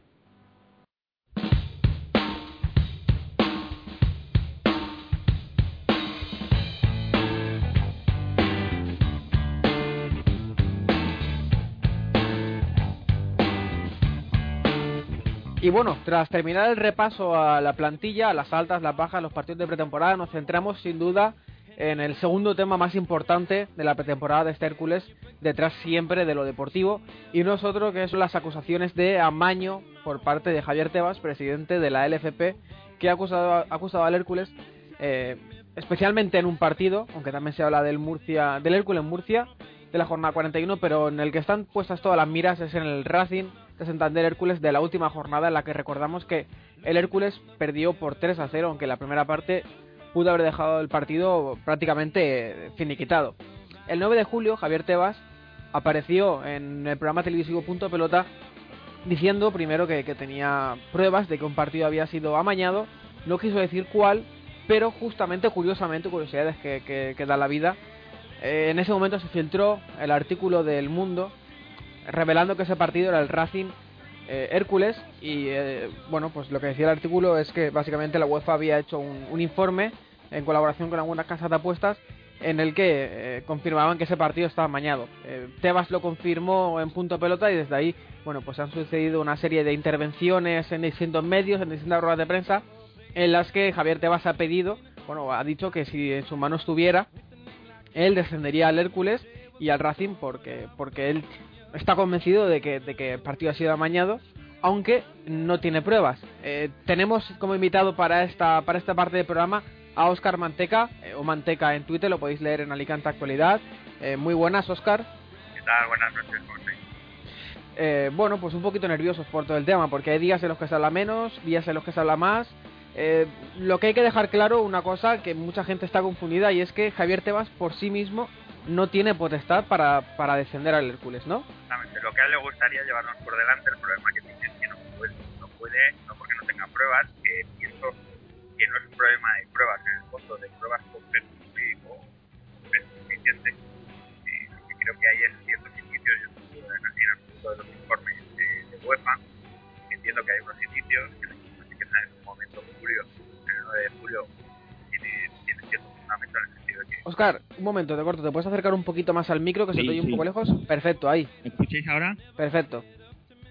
No, que os digo que, que el problema de Tebas es que es, es un problema no ya de pruebas, en el sentido de que él pueda aportar más o menos pruebas, porque realmente en la práctica eh, lo que entiendo que existen es toda una serie de indicios de los que no dudo, como ese informe de, de UEFA a través del sistema de ese sistema de alta temprana que tiene UEFA montado y demás, UEFA y FIFA, vaya. Pero el problema que tiene Tebas es que no es competencia de la de Fútbol Profesional nada relativo a este tema en el sentido de, decidir, por ejemplo, qué clubes forman parte de la competición eso está en manos de, o sea, esto es competente, el competente es un organismo administrativo dentro de la Real Federación Española de Fútbol, dependiente del Ministerio de, Educación, que es, recordar que ahora está forma parte de lo que es el Ministerio de Educación y Deporte, que es el, Comité de Disciplina Social, ¿vale? Existe una normativa, una normativa que es muy clara al respecto y Tebas pues, puede proponer, puede emitir informes, puede crear comisiones, puede decir lo que quiera y, bueno, puede decir lo que quiera con una limitación que es la de la ley. Yo creo que está acusando eh, de la comisión de un delito sin aportar muchas pruebas y ya, si la comisión de un delito sin aportar pruebas, pues yo me quiero yo por calumnia, ¿entiendes? Entonces, es a lo que voy. Es decir, él está, entiendo que traspasa toda una serie de líneas él sabrá por qué las hace, por qué las traspasa, pero en cualquier caso no es Tebas, no es la Liga de Fútbol Profesional la competencia, ni mucho menos es el Comité de Disciplina Social de la Federación Española de Fútbol y es el Comité de Disciplina Social el que tiene que decir, ojo, eh, yo eh, me gustaría que antes que nada tuviéramos claras dos cosas, y es que una cosa es el fraude deportivo o el amaño de partidos, vaya, que se califica en el Código Penal como fraude deportivo, como delito de fraude deportivo, y otra cosa es el amaño de partidos a nivel deportivo, es decir, eh, cuando digo a nivel deportivo, de derecho deportivo, de derecho administrativo. Son dos cosas distintas y digo esto porque se habla mucho últimamente de la fiscalía, de la investigación que tiene que estar llevando a cabo, con el apoyo, con el apoyo a través de la policía y demás. Pero bueno, esto no guarda ningún tipo de relación con la Real Federación Española de Fútbol y el Comité de Disciplina Deportiva. Y además, todo lo que está realizando la Fiscalía Anticorrupción, se dice que la Fiscalía Anticorrupción, eh, a través de la policía, eh, toda esta investigación que de oficio estaría llevando a cabo, porque al parecer tampoco la Liga de Fútbol Profesional ha denunciado, es decir, que es una investigación de oficio que se lleva a cabo por Fiscalía, eh, todo esto no, no, atañe al Hércules, atañería, eh, afectaría en todo caso a jugadores o a dirigentes o a entrenadores o aficionados o a quien fuera, pero nunca en ningún caso a una persona jurídica porque en España eh, las sociedades, vamos, las personas jurídicas no pueden cumplir, no pueden cometer un delito. Es decir, el ordenamiento jurídico español no contempla esa posibilidad, de manera que al Hércules nunca le podrían condenar penalmente por nada, porque es una sociedad anónima deportiva y como persona jurídica que es a él no no le afecta en absoluto. Es decir, que todo lo que oigáis, antes que nada quiero que quede muy claro, que todo lo que oigáis respecto de fiscalía, anticorrupción, respecto de, la policía, respecto de lo que sea, eso al Hércules como club, que es lo que entiendo que a nosotros nos importa, no sus integrantes, lo que a nosotros nos importa es el Hércules. Bueno, el Hércules queda total y absolutamente al margen de eso. Hay un delito, un delito de, eh, un delito que contempla el Código Penal, que es el de fraude deportivo. Bueno, pues si hubiera habido un amaño y si pruebas y demás, si hubiera pruebas en la investigación que se está llevando a cabo hubiera pruebas, pues bueno, pues habría, podría exigirse responsabilidades eh, penales a una determinada serie de personas físicas, pero en un caso personas jurídicas. El otro apartado, el deportivo, de derecho deportivo, de derecho administrativo, es el relativo al Comité de Disciplina Social, relativo a la Federación Española de Fútbol y en ese caso al derecho administrativo, derecho deportivo, y ahí sí que el fraude deportivo, no, mejor dicho, el amaño de partidos, este fraude deportivo, pero pero considerado como como, no, como eh, como infracción, infracción que, eh, que, dice ley del deporte y demás, bueno, pues esa infracción, en ese caso es lo que se conoce como ilícito administrativo, y en ese caso sí que cabe exigir responsabilidades. Y el club, el Hércules, como club, que sea una persona jurídica, hubiera cometido algún tipo de fraude, como el caso de una alineación indebida. Se entiende que quien la comete es el club, el equipo, no el, no el jugador, no el jugador que juega indebidamente, no, el club lo alinea. Bueno, en este caso estaríamos hablando de algo similar, pero habría que probarlo, es decir, habría que probar la participación de jugadores y habría que probar hasta qué punto hay un grado de implicación del club en, el sentido de que estuviera al tanto de lo que ocurre. ¿Vale? Entonces, que quede muy claro, que penalmente, desde el punto de vista del Hércules, a nosotros nos preocupa relativamente el tema, por decir nada. ¿Por qué? puede preocupar respecto a los integrantes del club, si llegado al caso y hay una investigación, se llega a probar algo, bueno, pues si afectaría integrantes del club, bueno, pues desde lo que luego se decidiera en un procedimiento penal correspondiente. Pero eso es penalmente fiscalía, eh, ¿cómo se llama? Eh, policía. Pero administrativamente, lo que es ascensos, descensos, ahí eso es competencia de Disciplina Deportiva, como he dicho antes, no tiene nada que ver con el Liga de Fútbol Profesional. Liga de Fútbol Profesional no tiene ninguna competencia. Es este Comité de Disciplina Deportiva de la Federación Española de Fútbol el que puede ascendernos o descendernos como club. Y el ascenso o descenso es una sanción. Existen otras sanciones, como por ejemplo la pérdida de puntos, como por ejemplo la multa, ¿entendéis? Entonces, bueno, estamos adelantándonos mucho para el caso de que se llegase a probar alguna cosa. Y ahora digo yo, ¿se ha probado? ¿Se ha probado aquí? Aquí toda la investigación está, digamos que no en mantilla, sino ni siquiera es. Por lo menos administrativamente tengo, tengo la sensación de que es así. Penalmente no lo sé, porque bueno, parece que existe algún tipo de escucha o algún tipo de grabación por ahí y demás. Y bueno, la grabación ojo, habría que llevar cuidado, saber si se está utilizando judicialmente y demás, pero bueno, eh, yo en el tema penal, eso hay un secreto ahí que evidentemente es imposible en el administrativo también, pero bueno, realmente mucho más y yo tengo la sensación de que eh, la futura de, de, de, la Liga de Fútbol Profesional, de proponer a la, la Federación Española de Fútbol lo que quieran respecto al Hércules, me parece tan, tan legítima como absurda, en el sentido de que, bueno, que proponga lo que quiera, pero es una disciplina deportiva que decide, y este, desde luego, que yo sepa hasta la fecha, muy tranquilo, en el sentido de que no ha procedido a ningún tipo de... Parece que ha habido alguna declaración eh, semanas atrás eh, de algunos jugadores en relación al asunto de en relación por el tema de...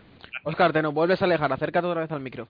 Vale, me escucháis mejor ahora. Ahí, ahora. Que ha habido hace unas, hace semanas algún tema de investigación, incluso algún jugador del llegado a- a- habría llegado a declarar eh, el asunto del tema del, del Sabadell, del partido del Sabadell y del asunto de Abraham Paz, pero en absoluto respecto de, la- de lo que se habla de apuestas del Hércules del Racing Hércules y demás. Eso está muy, muy, muy en mantillas. Y es lo que nos debe preocupar o no preocupar a nosotros. Digo preocupar o no preocupar, viendo lo que tenemos sobre la mesa y de lo que se habla, se habla de que pudo, repito, pudo, estamos hablando siempre en el caso de la suposición y la, respetando siempre la presunción de inocencia de todo el mundo, pudo haber algún tipo de concierto previo al partido en el cual pues, eh, se decidiera eh, una serie de resultados premeditados de manera que se, se dieran de resultados premeditados a lo largo del desarrollo de los 90 minutos de manera que un tercero o algunas personas, un tercero vinculado a las personas que participaran en el partido no, podría haber obtenido algún tipo de beneficio, pero hablamos de personas físicas y por lo tanto el ahí está al margen, porque yo entiendo que el Hercules no participa, no hubiera participado en ningún tipo de, de, de,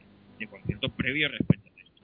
Es decir, que teniendo muy presente que está todo por probar y que no se ha probado nada, pero nada, y que por tanto todo el mundo es inocente, e inocente hasta que se demuestre lo contrario, y creo que lo vas a ir diciendo, me mojo, también os digo, no, que aventurar, aventurar hoy, como hace Tebas, o algunos medios, dando informaciones muy sesgadas, algunos medios sobre todo, bueno, sobre todo no, algunos medios de Madrid, dando informaciones muy sesgadas, parece redactadas sobre el propio Tebas, de que el Hércules no jugará, jugará en segunda vez y demás, me parece muy bien, o que hoy leía por ahí alguien que decía que, que el Hércules, que, que Tebas tenía pruebas para enterrar al Hércules, pues bien, pues lo felicito, que vaya a la fiscalía y que nos denuncie, que, el Hércules no puede denunciar en la fiscalía, pues una persona pública, bueno, en todo caso denunciará a, a jugadores o a quien sea, pero vamos, ya te digo, yo mm, ahora mismo eh, entiendo que con lo que sabemos, el Hércules como institución, como persona jurídica, penalmente puede estar muy tranquilo, evidentemente, porque no se le puede exigir ninguna responsabilidad, y en materia administrativa, deportiva, lo que nos preocupa en cuanto a ascenso y descenso, en cuanto a un posible descenso, mejor dicho, bueno, pues es que entiendo que el procedimiento administrativo si, siquiera creo que ha empezado, con lo cual vamos a hablar de que al Hércules lo van a sancionar o que no va a jugar en segunda división en el próximo temporada, parece una salvajada. Otra cosa es que digamos, que bueno, que dentro de dos meses, pues ahora resulta que nos saca alguien algún tipo de prueba o algo que se demuestra que evidentemente pues, pudo haber algo. Bueno, pues en ese caso habrá que atender al procedimiento y a esto tiene unos pasos, tiene unos trámites y bueno, aquí la presunción de inocencia ante, ante todo y hay unos trámites, el Estado de Derecho está para algo, te vas, eh, tiene una interpretación muy particular del mismo, ¿no? Pero, pero no es el caso de, no es el caso que nos ocupa, vamos, y os lo digo mucho, estamos preocupados. Bueno, vamos a ver, eh, ¿os acordáis de la- del verano de 2010? Por lo que decían algunos medios, desde luego el Club no podría existir. En el verano de 2010 y más concretamente a lo largo del mes de julio se dijeron algunas cosas eh, por gran, un gran número de medios de comunicación de Madrid, sobre todo, en televisiones, en prensa, en radios. No, pues dos meses después estaba el Hércules ganando No, vale, quiero deciros que no hay que dejarse llevar, no seamos tremendistas ni tampoco entremos al trapo de, algunas informaciones que muchas veces van, pues eso, van con muy mala fe, muy mala intención, porque bueno, a fin de cuentas es el Hércules, es un equipo pequeñito de aquí, de un sitio. ¿Os acordáis de Guardiola que decía, somos de un país de allí pequeñito? No, bueno, nosotros no somos de ningún país más que de España, pero bueno, yo lo entiendo así, pero bueno, en cualquier caso, somos una cosa pequeñita, vale, no molestamos y tal, pero alguien nos quiere coger como cabeza de turco en su momento, o hoy nos quiere coger como, bueno, pues como el, la, la víctima propiciatoria para, para recuperar la categoría otro club, uno ya cada cual con su, su conciencia, pero vamos, que penalmente el club no tiene nada que temer y deportivamente, en cuanto a materia de derecho deportivo y derecho administrativo, el tema está en mantillas, acaba de empezar y veremos hasta dónde llega. Yo, por lo que tengo entendido, la Real Federación Española de Fútbol lo que le ha dicho al club, al Hércules, es que tiene que estar muy tranquilo. El club. No se mojan más allá del club. No se mojan no por nada, sino porque no saben, no, no, no- no conocen cuál es, porque tener presente que, que un informe de casas de apuestas y demás, bueno, pues que, si se habla de tres nicks por ahí, bueno, que a partir de eso investiga las cuentas de eh, quienes han registrado esas cuentas, son además, al parecer, cuentas de eh, registradas en, en una casa de apuestas, pero en el extranjero. Quiero decirte que no han sido alguien desde su, desde su ordenador aquí en Alicante o en, Madrid o en Pamplona, ¿me entendéis? Entonces, pues, una demora, habrá que ver las pruebas, hacia quién se puede dirigir acusaciones si se llegan a formular. Porque, bueno, aquí hemos oído hablar a de muchas acusaciones, pero que disciplina deportiva, que yo sepa, hasta donde yo sé, de disciplina social, hasta donde yo sé, no ha acusado a nadie, ni mucho menos. ¿no? Porque, pues, y, entiendo que el Hércules, que por fin ha hablado, vaya, podía haberlo dicho, lo mismo que ha dicho hoy, lo podía haber dicho hace un mes, porque no pasa nada. Lo que ha dicho el Hércules hoy es lo mismo que podía haber dicho hace un mes. Está muy tranquilo, lógicamente, yo también lo estoy. Pero no por nada, sino simplemente porque con lo que hay sobre la mesa, al club, como club, no se puede decir nada. Los que acusan, acusan y hablan de una concertación previa para obtener un beneficio económico, pero la concertación previa en todo caso será de jugadores. Sería de jugadores, dicen esto. Con lo cual, yo como club estoy muy tranquilo, porque penalmente no me pueden tocar y administrativamente, bueno, pues, jugadores, a mí no me puede exigir una responsabilidad sobre los jugadores. Los jugadores, otras cosas, son profesionales. Habría que oír además que dice el sindicato de futbolistas, porque los jugadores tienen unos estatutos, tienen unas obligaciones, por ejemplo, no participar en apuestas. ¿Cómo podría afectar, que es lo que me imagino que todos queréis saber o me preguntáis, cómo podría afectar entonces administrativamente y suponer un descenso para el Hércules el caso de que hubiera habido verdaderamente, que repito, presunción de inocencia, todo el mundo es inocente, yo no tengo nada claro, nada de lo que dicen, por supuesto te vas en primer lugar y algunos medios ni os cuento, quiero decir, ¿cómo podría afectar, cómo podría haberse implicado realmente el o afectarle en materia de derecho deportivo, de derecho administrativo? Hombre, pues podría haberse implicado, por ejemplo, si eh, en esa predeterminación del resultado de aquel partido, pues hubieran participado no solo algunos jugadores o un gran número de jugadores, sino que hubiera participado a lo mejor algún dirigente. En ese caso, alguien podría extraer la conclusión, y está muy por ver, la institución como tal estaba con, eh, había eh, de hecho, de, de- participaría, de hecho, del, del dueño. Yo digo, vamos, no sé que me cueste creerlo, me cuesta creerlo respecto a jugadores, imaginar respecto del club. Es decir, que, que- que me parece, me parece todo tan surrealista, porque hay gente que aquí tiene mucha prisa, mucha prisa, porque claro, eh, tener presente una cosa, sin saber las pruebas que existen, incluyendo dando palos de ciego como hace Tebas, pues lo que ocurre es que Tebas tiene mucha prisa, porque claro, a Tebas lo que no le lo que no lo que no le resulta interesante, mejor dicho, lo que no le viene bien, es que dentro de tres meses y hablo de un muy muy muy supuesto al Hércules los sancionasen, sancionasen a jugadores y al Hércules, por ejemplo. Porque en ese momento el, el, el Huesca no podría jugar, no podría entrar a sustituir al Hércules en la categoría. A Tebas lo que le interesa es que hoy sea el Hércules el que abandona la categoría, no dentro de tres meses, porque dentro de tres meses a él no le sirve para nada. Su Huesca, si me permite la expresión, no podría entrar a ocupar el puesto del Hércules o de cualquier otro equipo que hubiera que fue- fuera objeto de, de una sanción de ese tipo, de ascenso en los despachos. Pero como Oscar. digo, es- decirme. Perdona que te, que te interrumpe. No, no, Sobre este, cuéntame, cuéntame. sobre este tema que estás hablando, hoy ha salido una información que, que ha publicado Isaac Fouto sobre de que el Hércules, si, si de verdad tienen algo y le condenan sobre el transcurso de la temporada, no podría competir en ninguna competición. Pero claro, si el Hércules no puede competir en ninguna competición, ¿entraría un equipo a competir por él? ¿O el calendario se quedaría A ver, eh, eh, entiendo que Isaac Fouto no se refería al Hércules, lo ha dicho, me lo ha comentado él además, se refería al Alcorcón.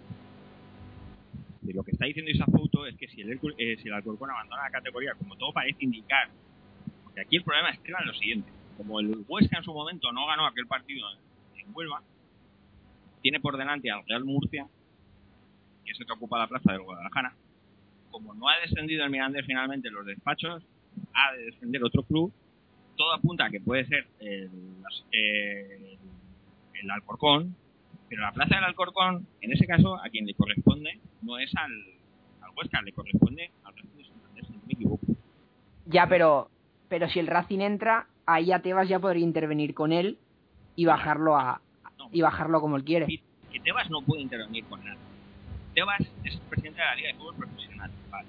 pero al Racing no lo puede bajar de la Liga adelante nadie, más que el Comité de Disciplina Social de la Real Federación Española de Fútbol. Diga Tebas lo que le dé la. Es que, perdón, ojalá que me meta, pero que de todos modos lo de que te- lo de que no puede tocar al Racing mientras está en segunda B no es cierto porque igual que ya que no puede bajarnos a nosotros ni puede bajar al a- bueno al Corcón sí porque sería por el tema de, de la conversión a Saditas Exactamente. pero que ya que no puede perdón ya que no puede bajarnos a nosotros tampoco por, por el tema de amaños no puede hacerlo con el Racing lo que sí que puede hacer es proponer la sanción como ya hizo con el Hércules Sí. al, a- a- para el Racing y entonces el comité de disciplina deportiva o, eh, la, o la federación la encargada pues entonces sí que podría ascenderle y esté en segunda en segunda B o la división que sea porque como te digo por mucho que la segunda B no sea no sea competencia de la LFP descender tampoco es competencia del LFP ni sancionar con lo cual el Racing aún puede bajar a tercera eh, a través de, de los de los comités pertinentes Acércate al micro, Oscar. Sí, el tema es que el único que le puede meter mano a, a- a los clubes hoy por hoy, en cuanto a lo que sería lo que se nos ocupa, que no es un problema de carácter económico, sino de otro tipo, utilizar la de la federación. Entonces, puede proponer, y yo no sé hasta, hasta qué punto también está articulado de forma que la, la Liga de Fútbol Profesional puede proponer. No se te oye prácticamente nada, Oscar. ¿Ahora me escucháis? ¿Me escucháis Sí, ahora? ahí sí. Digo, yo no sé hasta qué punto la Liga de Fútbol Profesional puede proponer nada. Como digo, es que me da igual, que Tebas proponga lo que quiera. Si es que es la, el Comité de Disciplina Social el que va a decidir. Y este va a decidir no por lo que te dice Tebas. Va a decidir pues, con base a las pruebas que haya o deje de haber. Y en cualquier caso, este Comité de Disciplina Social se ha pronunciado ya diciendo, oiga, mire, señor Tebas, no me diga usted que quiere que, que descienda cautelarmente a nadie, porque me mete usted en... usted no es nadie para decirme, pero si me lo di- o- aunque lo fuera, o aunque lo sea, me da igual, ojo con, con tomar una medida cautelar de este tipo, porque bueno, económicamente se puede volver contra la federación y contra la liga, y sobre todo contra la federación, mejor dicho, porque es muy fácil proponer cosas cuando no eres tú el que va a responder, ¿no? Y el que tomaría la decisión sería la federación y no te vas, entonces por eso él está muy tranquilo, porque luego podría exigir una responsabilidad un- que se le resarta económicamente si finalmente hubieran descendido cautelarmente. Es una medida total y absolutamente desproporcionada, entiendo que las pruebas que hay, si es que las hay, son todas endebles todavía, o no hay una investigación que se haya llevado a cabo eh, o haya avanzado suficiente como que, que, que la posibilidad de hablar de nada. Es es que estamos, estamos a años luz de lo que puede pasar, que repito, puede pasar o no pasar. Y si ocurre, no va a ser mañana. Que nadie piense que porque en los próximos 15 días o el Hércules juega en Tenerife, eh, el Hércules puede estar tranquilo. Es que esto no es una cuestión. Aquí yo soy de la opinión de que el que la hace, la paga. Quiero decir, que, no quiero tramposas en el fútbol, ni en el Hércules ni en ningún club. Pero no tengo nada claro que los exista. Y desde luego a mí no me ha perdido nadie ninguna prueba de que los haya. Ni de que haya habido ningún tipo de amaño. Entonces, vamos a ver, eh, mucho cuidado, ¿eh? Vamos a respetar la presunción de inocencia, vamos a respetar el honor de las personas y sobre todo de los clubes. Y de los clubes de las personas. Y, oye, el señor Tebas que diga lo que le salga a la punta de la peineta, pues le apetecerá decirlo, porque él sabrá, y sabrá en los charcos en los que se quiere meter y en los problemas que incurre por acusar a la gente. Abraham Paz, según que tengo entendido, pues no ha procedido penalmente contra él. Pues vale, pues sabrá Abraham qué valor le da su al derecho al honor. Pero yo, la verdad, personalmente entiendo que, que ah, se ha pasado tres pueblos. Tebas lleva un mes de campaña electoral, por así decirlo, pasándose tres pueblos porque tiene un objetivo claro, que no es matar al Hércules, es salvar a su puesto, entre comillas. Bueno, pues allá Tebas. Pero bueno, ni Tebas es competente y Tebas puede decir lo que quiera y generar el ruido que quiera con la ayuda de los medios, que por desgracia para Tebas, lo que hay en España es un ordenamiento jurídico y hay unos procedimientos que están reglados, establecidos y unos derechos que hay que respetar. Vamos, a mí no me ha demostrado nadie hasta el momento, ni creo que me lo vaya a demostrar, ni me atrevo a aventurar que haya habido ningún tipo de, de, de amaño. Hay un informe, pues el informe habrá que probar, investigar y a través del informe, pero el informe de por sí, por a lo que yo tenga acceso, desde luego, no apunta a nada. Da una serie de datos que se pueden interpretar de muchas maneras. ¿Cabe la interpretación que hace Tebas? Cabe hacer una interpretación en la línea de Tebas, pero si llegará a donde llega Tebas, y como siempre, pues estamos acostumbrados a eso. Vamos, yo creo que podemos estar muy tranquilos porque, como digo, finalmente, bueno, si ocurriera algo, cuando vamos a hablar de la Fiscalía Anticorrupción, la policía, ¿no? Esos son personas físicas, no jurídicas, en ningún caso el Hércules cabría exigir de responsabilidad por ese lado. Y por el lado del Comité de Disciplina Social de la Federación Española de Fútbol, pues bueno, pues habrá un procedimiento administrativo llegado el caso, que se ha iniciado, me parece, pero, pero que, que estamos en un justo. Y que, bueno, eso sí también, si quede muy claro, si la situación cambiase en el sentido de que hubiera pruebas, si llegan a hallar eh, más pruebas de, de- de peso y demás, pues evidentemente dentro de un mes, mes y medio, pues podemos llevarnos un, un gusto. Yo digo que no, yo tampoco excluyo esa necesidad, porque aquí nunca se sabe, yo no pongo la mano al fuego nada más que por mí y por mi familia. Pero vamos, ya digo, a mí no me ha ofrecido nadie ninguna prueba, y menos Tebas, de que aquí haya ocurrido algo como dice Tebas, pero con mucho cuidado. Tebas sabrá lo que dice dentro de su mundo y apoyado o no por, por algunos No creo que tengamos que estar tan preocupados. Y luego se oyen, se oyen algunas declaraciones que lo único que contribuyen es preocuparán.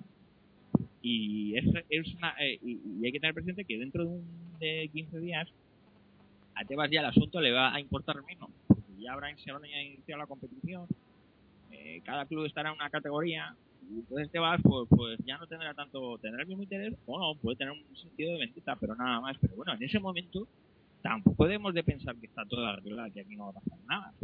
seguimos igual, seguimos en función de los pasos que se estén desarrollando el procedimiento que se ha establecido por la ley y que habrá una investigación, se está desarrollando o no, se habrá llegado a un punto de archivo, se habrá llegado y otro lado el tema penal, pues estará siguiendo su curso, me imagino, claro, ya está.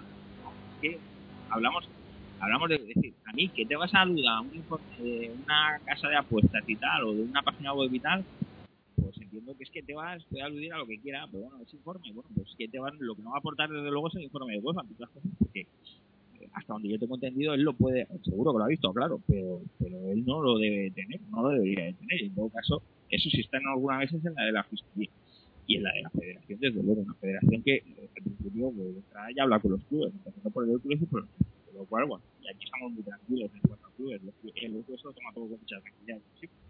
y se lo sigue tomando, puede decir que no, no, no, no aventuremos, no nos pongamos nerviosos tampoco gratuitamente, porque aquí lo que hay es gente que tiene mucha prisa por, meterle prisa al asunto, pero porque dentro de 15 días, si el tema no ha llegado, no, se han avanzado los plazos, que no se van a avanzar en absoluto, eh, la competición habrá comenzado y entonces ya es interés que sí, respecto del club, de que pueda jugar una categoría o en otra, no, pues ya no será tal, porque no se podrá plasmar en la práctica. Pues ya, por eso estamos asistiendo estos días mucho a, a, muchas declaraciones y a mucho, mucho meter prisa y mucho querer más ruido, mucho tal, a la par que, se pide a disciplina social, medidas cautelares como puede ser eso, la de la competición de manera cautelar, porque sí, porque yo considero que hay un informe de la UEFA que tal, que Oscar, se te vuelve a, oír lejos y de todos modos tenemos que, cortar ya porque se nos, se nos va el, programa, se nos va de madre. Queríamos dejarlo una horita y, se nos va a ir. que muchas gracias por haber estado con nosotros. Venga, que presunción de inocencia, que los hermanos tenemos que estar tranquilos, que el Hércules va a comenzar la liga, eh, la liga adelante, que desde luego no quiero a ningún tramposo en ningún sitio, pero que a mí no me ha demostrado nadie que se haya hecho ninguna ilegalidad. Entonces, bueno, cuando lo demuestren, pues hay pruebas y después del procedimiento correspondiente y superados todos los trámites de, recurso y demás, bueno, pues, pues, vale, pues, pues habrá que decir que vale y que de acuerdo. Pero ahora mismo, desde luego, no nos dejemos llevar por el pánico ni desde luego por las calenturas de Tebas y alguno que, que, bueno, que está haciendo el caldo gordo con la intención de, meter prisa a una, a una federación que no va por el camino que quiere Tebas. desde luego, por eso Tebas cada día está más nervioso. Pues muchas gracias, Oscar. Nos quedamos más tranquilos y te leemos en Alicante de Actualidad. Venga, besitos. Un saludo. Carlos, eh, te quería preguntar, tú que eres más seguidor de fútbol internacional, eh, bueno, que, se comentaba que Tebas pedía el descenso a segunda vez del Hércules como medida cautelar eh, en espera de conocer resultados de esos amaños, pero es que me parece una locura pedir el descenso cautelar, ya no solo porque, porque luego para reincorporarse a la competición no sería posible, sino por ya el daño que estás causando, porque por ejemplo en el caso de, de todo el amaño de partidos en Italia y, y demás, si no estoy equivocado, Carlos, eh, la Juve fue extendida de manera cautelar y luego cuando, cuando acabó todo el proceso acabó siendo declarada inocente, pero el daño ya, ya estaba hecho. Sí, no exactamente inocente, pero sí que es cierto que se le recortó la pena de, descenso a segunda división, a la Serie B, a empezar la liga en primera división, pero no me acuerdo exactamente con cuántos puntos de menos, pero con creo que cerca de menos 15 puntos, entre menos 10 y menos 15 puntos. Algo similar también al Milan, que también cautelarmente se le iba a descender a segunda división, pero sin embargo acabó jugando en primera división. Yo creo que el peligro, y antes de decir nada, eh, también no tengo los, los conocimientos de nuestro querido Oscar Manteca, pero eh, creo que lo más peligroso, como bien dices tú, eh, ya no solamente la medida cautelar y que luego haya que echarse hacia atrás y eso con la competición empezada puede ser desastroso, porque por lo menos en Italia no le pilló con la no le pilló con la competición empezada, fue poco antes de empezar cuando le llegó a, pillar eh, al calcio ya con jornadas disputadas. Lo que quiero decir es que creo que lo más peligroso es que se sentaría un precedente que a la larga puede ser muy poco beneficioso para, el propio fútbol esas medidas cautelares que, pide Javier Tebas. Yo, sinceramente, y bueno, tú ya lo sabes porque hemos hablado mucho, eh, estoy tranquilo después de escuchar a Oscar Menteca, sigo más tranquilo y yo creo que en ningún momento ha peligrado que el Hércules juegue en la liga adelante el próximo año. Y bueno, y para dejar ya por cerrado el, tema, Peña, hoy por fin eh, ha ocurrido algo que muchos herculeanos llevaban esperando mucho tiempo y era pues un comunicado oficial por parte del Hércules. Ha tenido que llegar Tomás Moya como nuevo como nuevo responsable de comunicación del Hércules, si no estoy equivocado, corrígeme si, no es así. Y por fin es un comunicado eh, exponiendo bueno los argumentos del Hércules, rechazando cualquier acusación y yo creo que es un comunicado que, que la afición, vamos, yo por lo que he notado en Twitter, le ha encantado y lo estaba esperando como agua de mayo.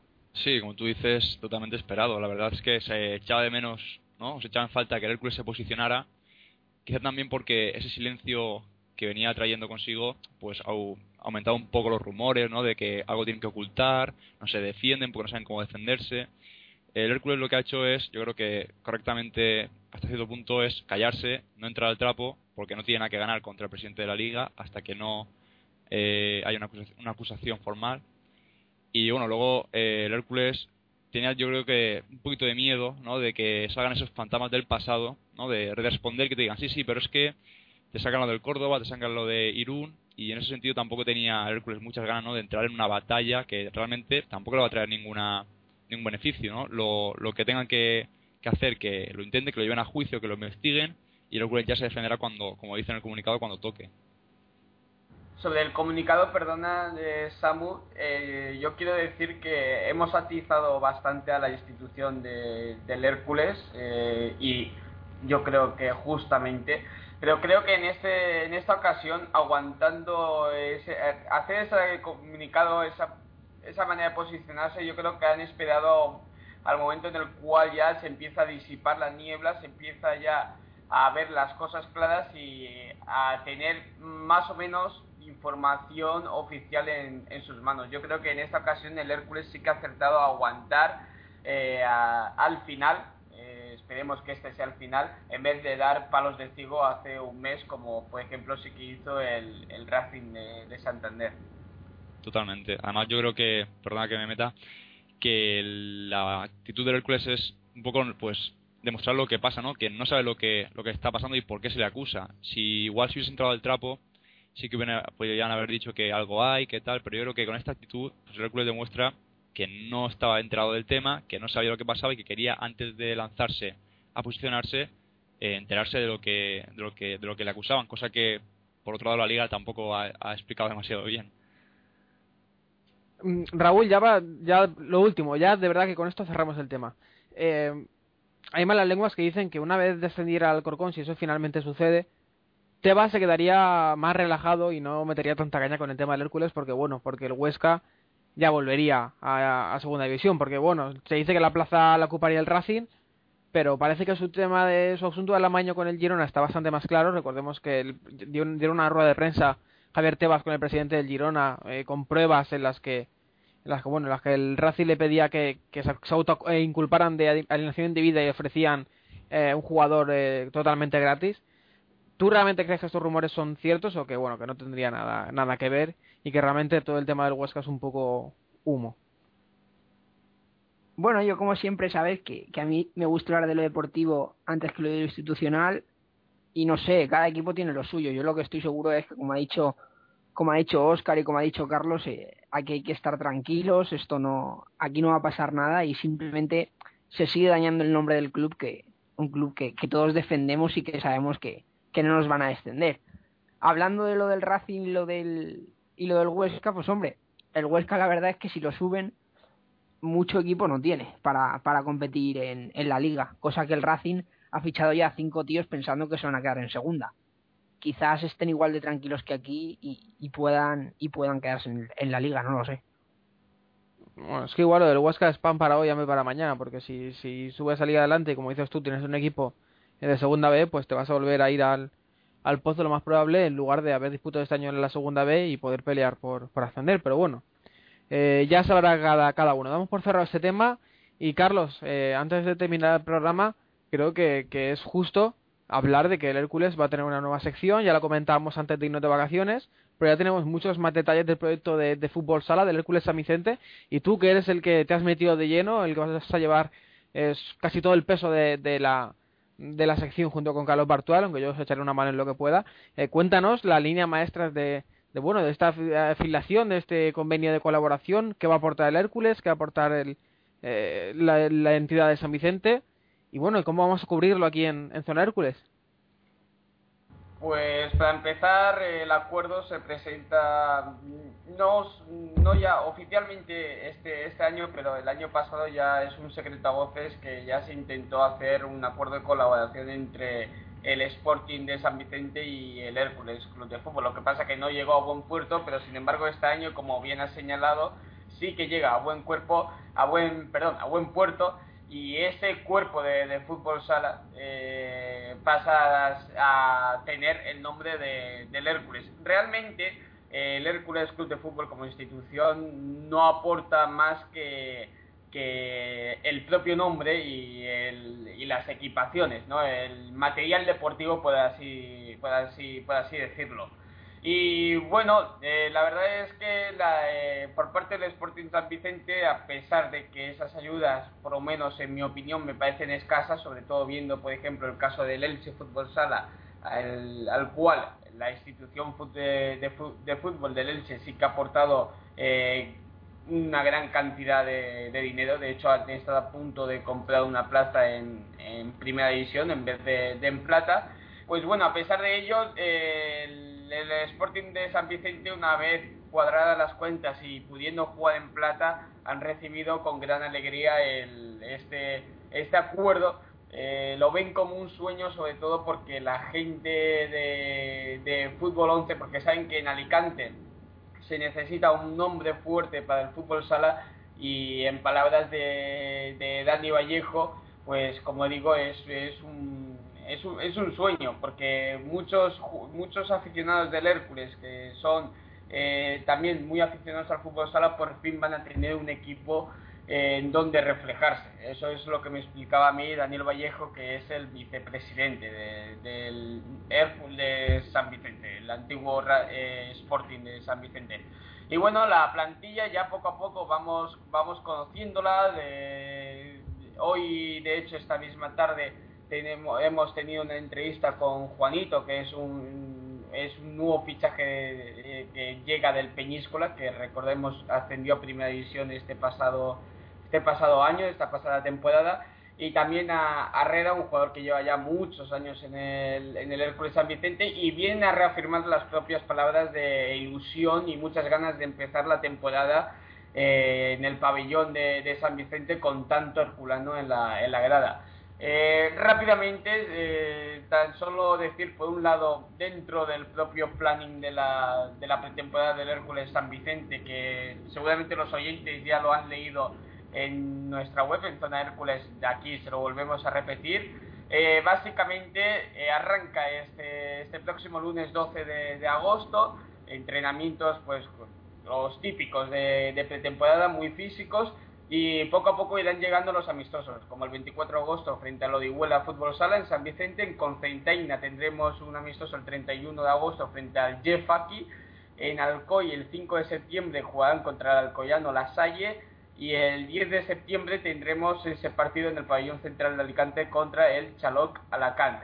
También el 14 de septiembre será la presentación eh, del equipo en el pabellón de San Vicente frente al Levante Fútbol Sala. Ya el 21 de septiembre, como los oyentes sabrán, arranca la temporada y la empiezan en Melilla y el primer partido en, en San Vicente será el 28 de septiembre frente nada más y nada menos que al Caja Segovia, que recordemos que está en segunda división por descenso administrativo. En cuanto a la plantilla, de decir que los nuevos fichajes, eh, ya mencionado eh, que mañana, bueno, supongo que ya hoy, porque nos están escuchando los oyentes a día, a día viernes, ya tienen ahí una entrevista con el propio Juanito, que llega procedente del Peñíscola, eh, Cristian es otro de los fichajes que llega procedente de Manacor, y Charlie, que llega del Ibense. Han renovado pues a una gran cantidad de jugadores, es decir, sigue un fuerte bloque eh, de años atrás, eh, Parra, que es el capitán, y el, y el arquero, eh, Gita, Agus, Reda, que también eh, podéis leer la entrevista que le hemos hecho, Pipi, Alex, Josete, eh, Gabri y Carrión. Y simplemente, ya para terminar la parte de, fútbol sala y antes de que pues vosotros comentéis también qué, os parece Raúl, Peña y Samu, solo decir que los abonos obviamente lo tienen ya eh, a la venta creo que anda ya cerca de, de 300 abonados. Eh, me ha dicho eh, Dani, eh, hace, unos días me lo dijo, creo que está en torno a entre los 200, 250 abonados seguramente ahora mismo. Y el precio es pues más asequible imposible. Toda la temporada de fútbol sala la podéis tener a partir de, a partir de 18 euros. Si eres abonado al Hércules o residente en San Vicente ese es el precio y si no, pues no te preocupes porque el precio sigue siendo muy asequible que son tan solo 30 euros. Por ese precio tienen todos los partidos en segunda división, en división de plata, donde además de animada muerte a nuestro Hércules San Vicente, también podréis ver a equipos de nivel como las canteras del Barça y del Pozo, el Caja Segovia, que ya lo hemos mencionado, un largo etcétera, porque la verdad es que la Liga en Plata este, este año eh, pinta muy, muy interesante y ahí vamos a tener a nuestro Hércules San Vicente, que bueno, a priori es una plantilla eh, que tiene que luchar por la salvación y que ojalá así sea, pero quién sabe, eh, quizás podamos dar la sorpresa y llegar mucho más lejos. Raúl Peña, vuestras impresiones sobre la afiliación del Hércules con, con, la entidad de, San Vicente Fútbol, Fútbol Sala yo le quería decir a Carlos que sin ir más lejos, eh, eh, no se seguía mucho la plata, pero, pero hace dos días leí en Marca ya un artículo eh, señalando que, que el propio fútbol apostaba por el fútbol sala, ¿no? Con, hablando de, esta división de plata con Hércules, con Elche y con Levante. Sí, efectivamente, y también es algo que no hemos querido dejar de lado en esa entrevista a, a Reda y a Juanito, y ellos mismos han dicho que no solamente agradecer, entre comillas, que el fútbol meta mano de esta manera en el fútbol sala para, para ayudar, sino que ojalá eh, los grandes equipos como puede ser Real Madrid, el Athletic, el Valencia, el Barça sí que tiene un equipo de fútbol sala y además apuesta muy fuerte por, él, eh, ojalá eh, invirtiesen más, más dinero en fútbol sala porque ahora mismo el problema del fútbol sala es que no tiene un solo céntimo y con ayudas de, de, esa, de ese calibre seguramente veríamos mayor espectáculo y no tendríamos que lamentar eh, escándalos como por ejemplo el ya mencionado caso del Caja Segovia. De hecho, incluso, eh, si no me equivoco, ha sido Redal que nos ha dicho que ha sido muy claro, ha dicho que el o el fútbol entra en el fútbol sala o el fútbol sala en España está muerto. Si no me equivoco, ha sido con, con esas mismas palabras. Así está la cosa. Efectivamente, Red ahí ha sido muy tajante y muy claro. Y la verdad es que, eh, por desgracia, muy poca razón, muy poca razón le, le, le, falta. Y bueno, eh, como bien dices, eh, veremos a ver cuál es el futuro del fútbol sala, pero de momento vamos a centrarnos en esta temporada del Hércules San Vicente, que aunque haya sido milagrosamente conseguido encuadrar cuentas para jugar en plata y yo creo que tenemos por delante un gran espectáculo, no solamente en el pabellón central de, de, San Vicente, sino el pabellón municipal, perdón, sino también seguramente en el Pitiu Rochelle, donde se jugará ese esperadísimo derby entre Hércules y, y Elche, de la categoría de fútbol sala que recordemos se va al fin de semana del 12 de octubre, que hay, hay puente, hay fiesta, así que no hay excusa válida para no ir seguramente eh, al Pitiu Rochelle, ya iremos confirmando dónde se juega, pero va a ser en Alicante segurísimo al 100% y a animar, animar a muerte a este nuevo Hércules San Vicente. Sería bonito que no solamente se jugara ese derby en el Pitiu Rochelle, sino todos los partidos, porque eso sería señal de que, de que han roto, han batido todas las expectativas y de que hace falta más, eh, más aforo para, para soportar a toda la afición. O sea que, bueno, es un sueño, pero ojalá, ¿por qué no? ¿Por qué no? Eh, yo creo que no nos queda nada más por, por comentar. Al final se nos ha ido un poquito el programa, un poquito bastante, pero bueno, yo creo que hemos hecho un repaso bastante completo a, toda la pretemporada, ¿no? Si no me, bueno, no sé si me dejo, si me dejo algo, pero hemos repasado altas, bajas, eh, profundidad de plantilla, eh, cómo están la gente que tiene que salir, el tema de Tebas, el fútbol sala. Yo creo que no, que no me queda nada. Voy a tomarme ese silencio como que no me queda nada, efectivamente. Solo nos ha faltado contactar con nuestro responsable. No te hemos oído, Raúl, se te ha cortado.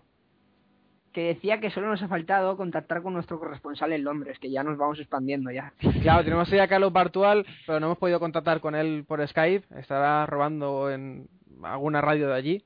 Bueno, nada, que se lo pase muy bien en, Inglaterra y le esperamos a, la vuelta. Pues nada, chicos, muchas gracias por estar aquí en el primer programa de, pretemporada. Eh, bueno, contacto, formas de contacto. Podéis hacerlo mediante correo electrónico, contacto arroba zonahercules.com, en nuestra página de Facebook, facebook.com barra zonahercules, o en Twitter, twitter.com barra zona Hércules. Obviamente tenéis todos los artículos, todas las noticias que publicamos en la página web www.zonahercules.com y nada, que la semana que viene estamos aquí para grabar ya el primer programa, ya se acaba la temporada, nosotros solamente con un programa ya cogemos el ritmo y la semana que viene ya estaremos para hablar de la previa del Hércules Zaragoza que mm, se viene muy muy calentito por todo lo que ha pasado este verano en cuanto a fuga de jugadores, de pitards y bueno, incluso de cuerpo técnico que se nos ha ido eh, Moisés para, para allá. Carlos Escudero, muchas gracias por grabar este primer programa con nosotros. Nos oímos en unos días. Pues sí, eh, la semana que viene, como bien dices, mucho más y esperemos que mucho mejor porque eh, tenemos ese partido contra el Zaragoza y la verdad es que ya desde el propio, desde el próximo lunes creo que va a ser una semana muy muy calentita. Peña, eh, supongo que para ti la semana que viene es una semana de, mucho trabajo, que ya empieza todo. Eh, si puedes estar aquí, estaremos encantados de, tenerte otra vez. Nada, muchísimas gracias, Chávez, que estoy encantado de estar con vosotros y esperemos que este sea el inicio de una temporada, pues, una gran temporada a ver cómo dónde nos lleva el equipo de Kike Hernández, que de momento para mí tiene muy muy buena pinta.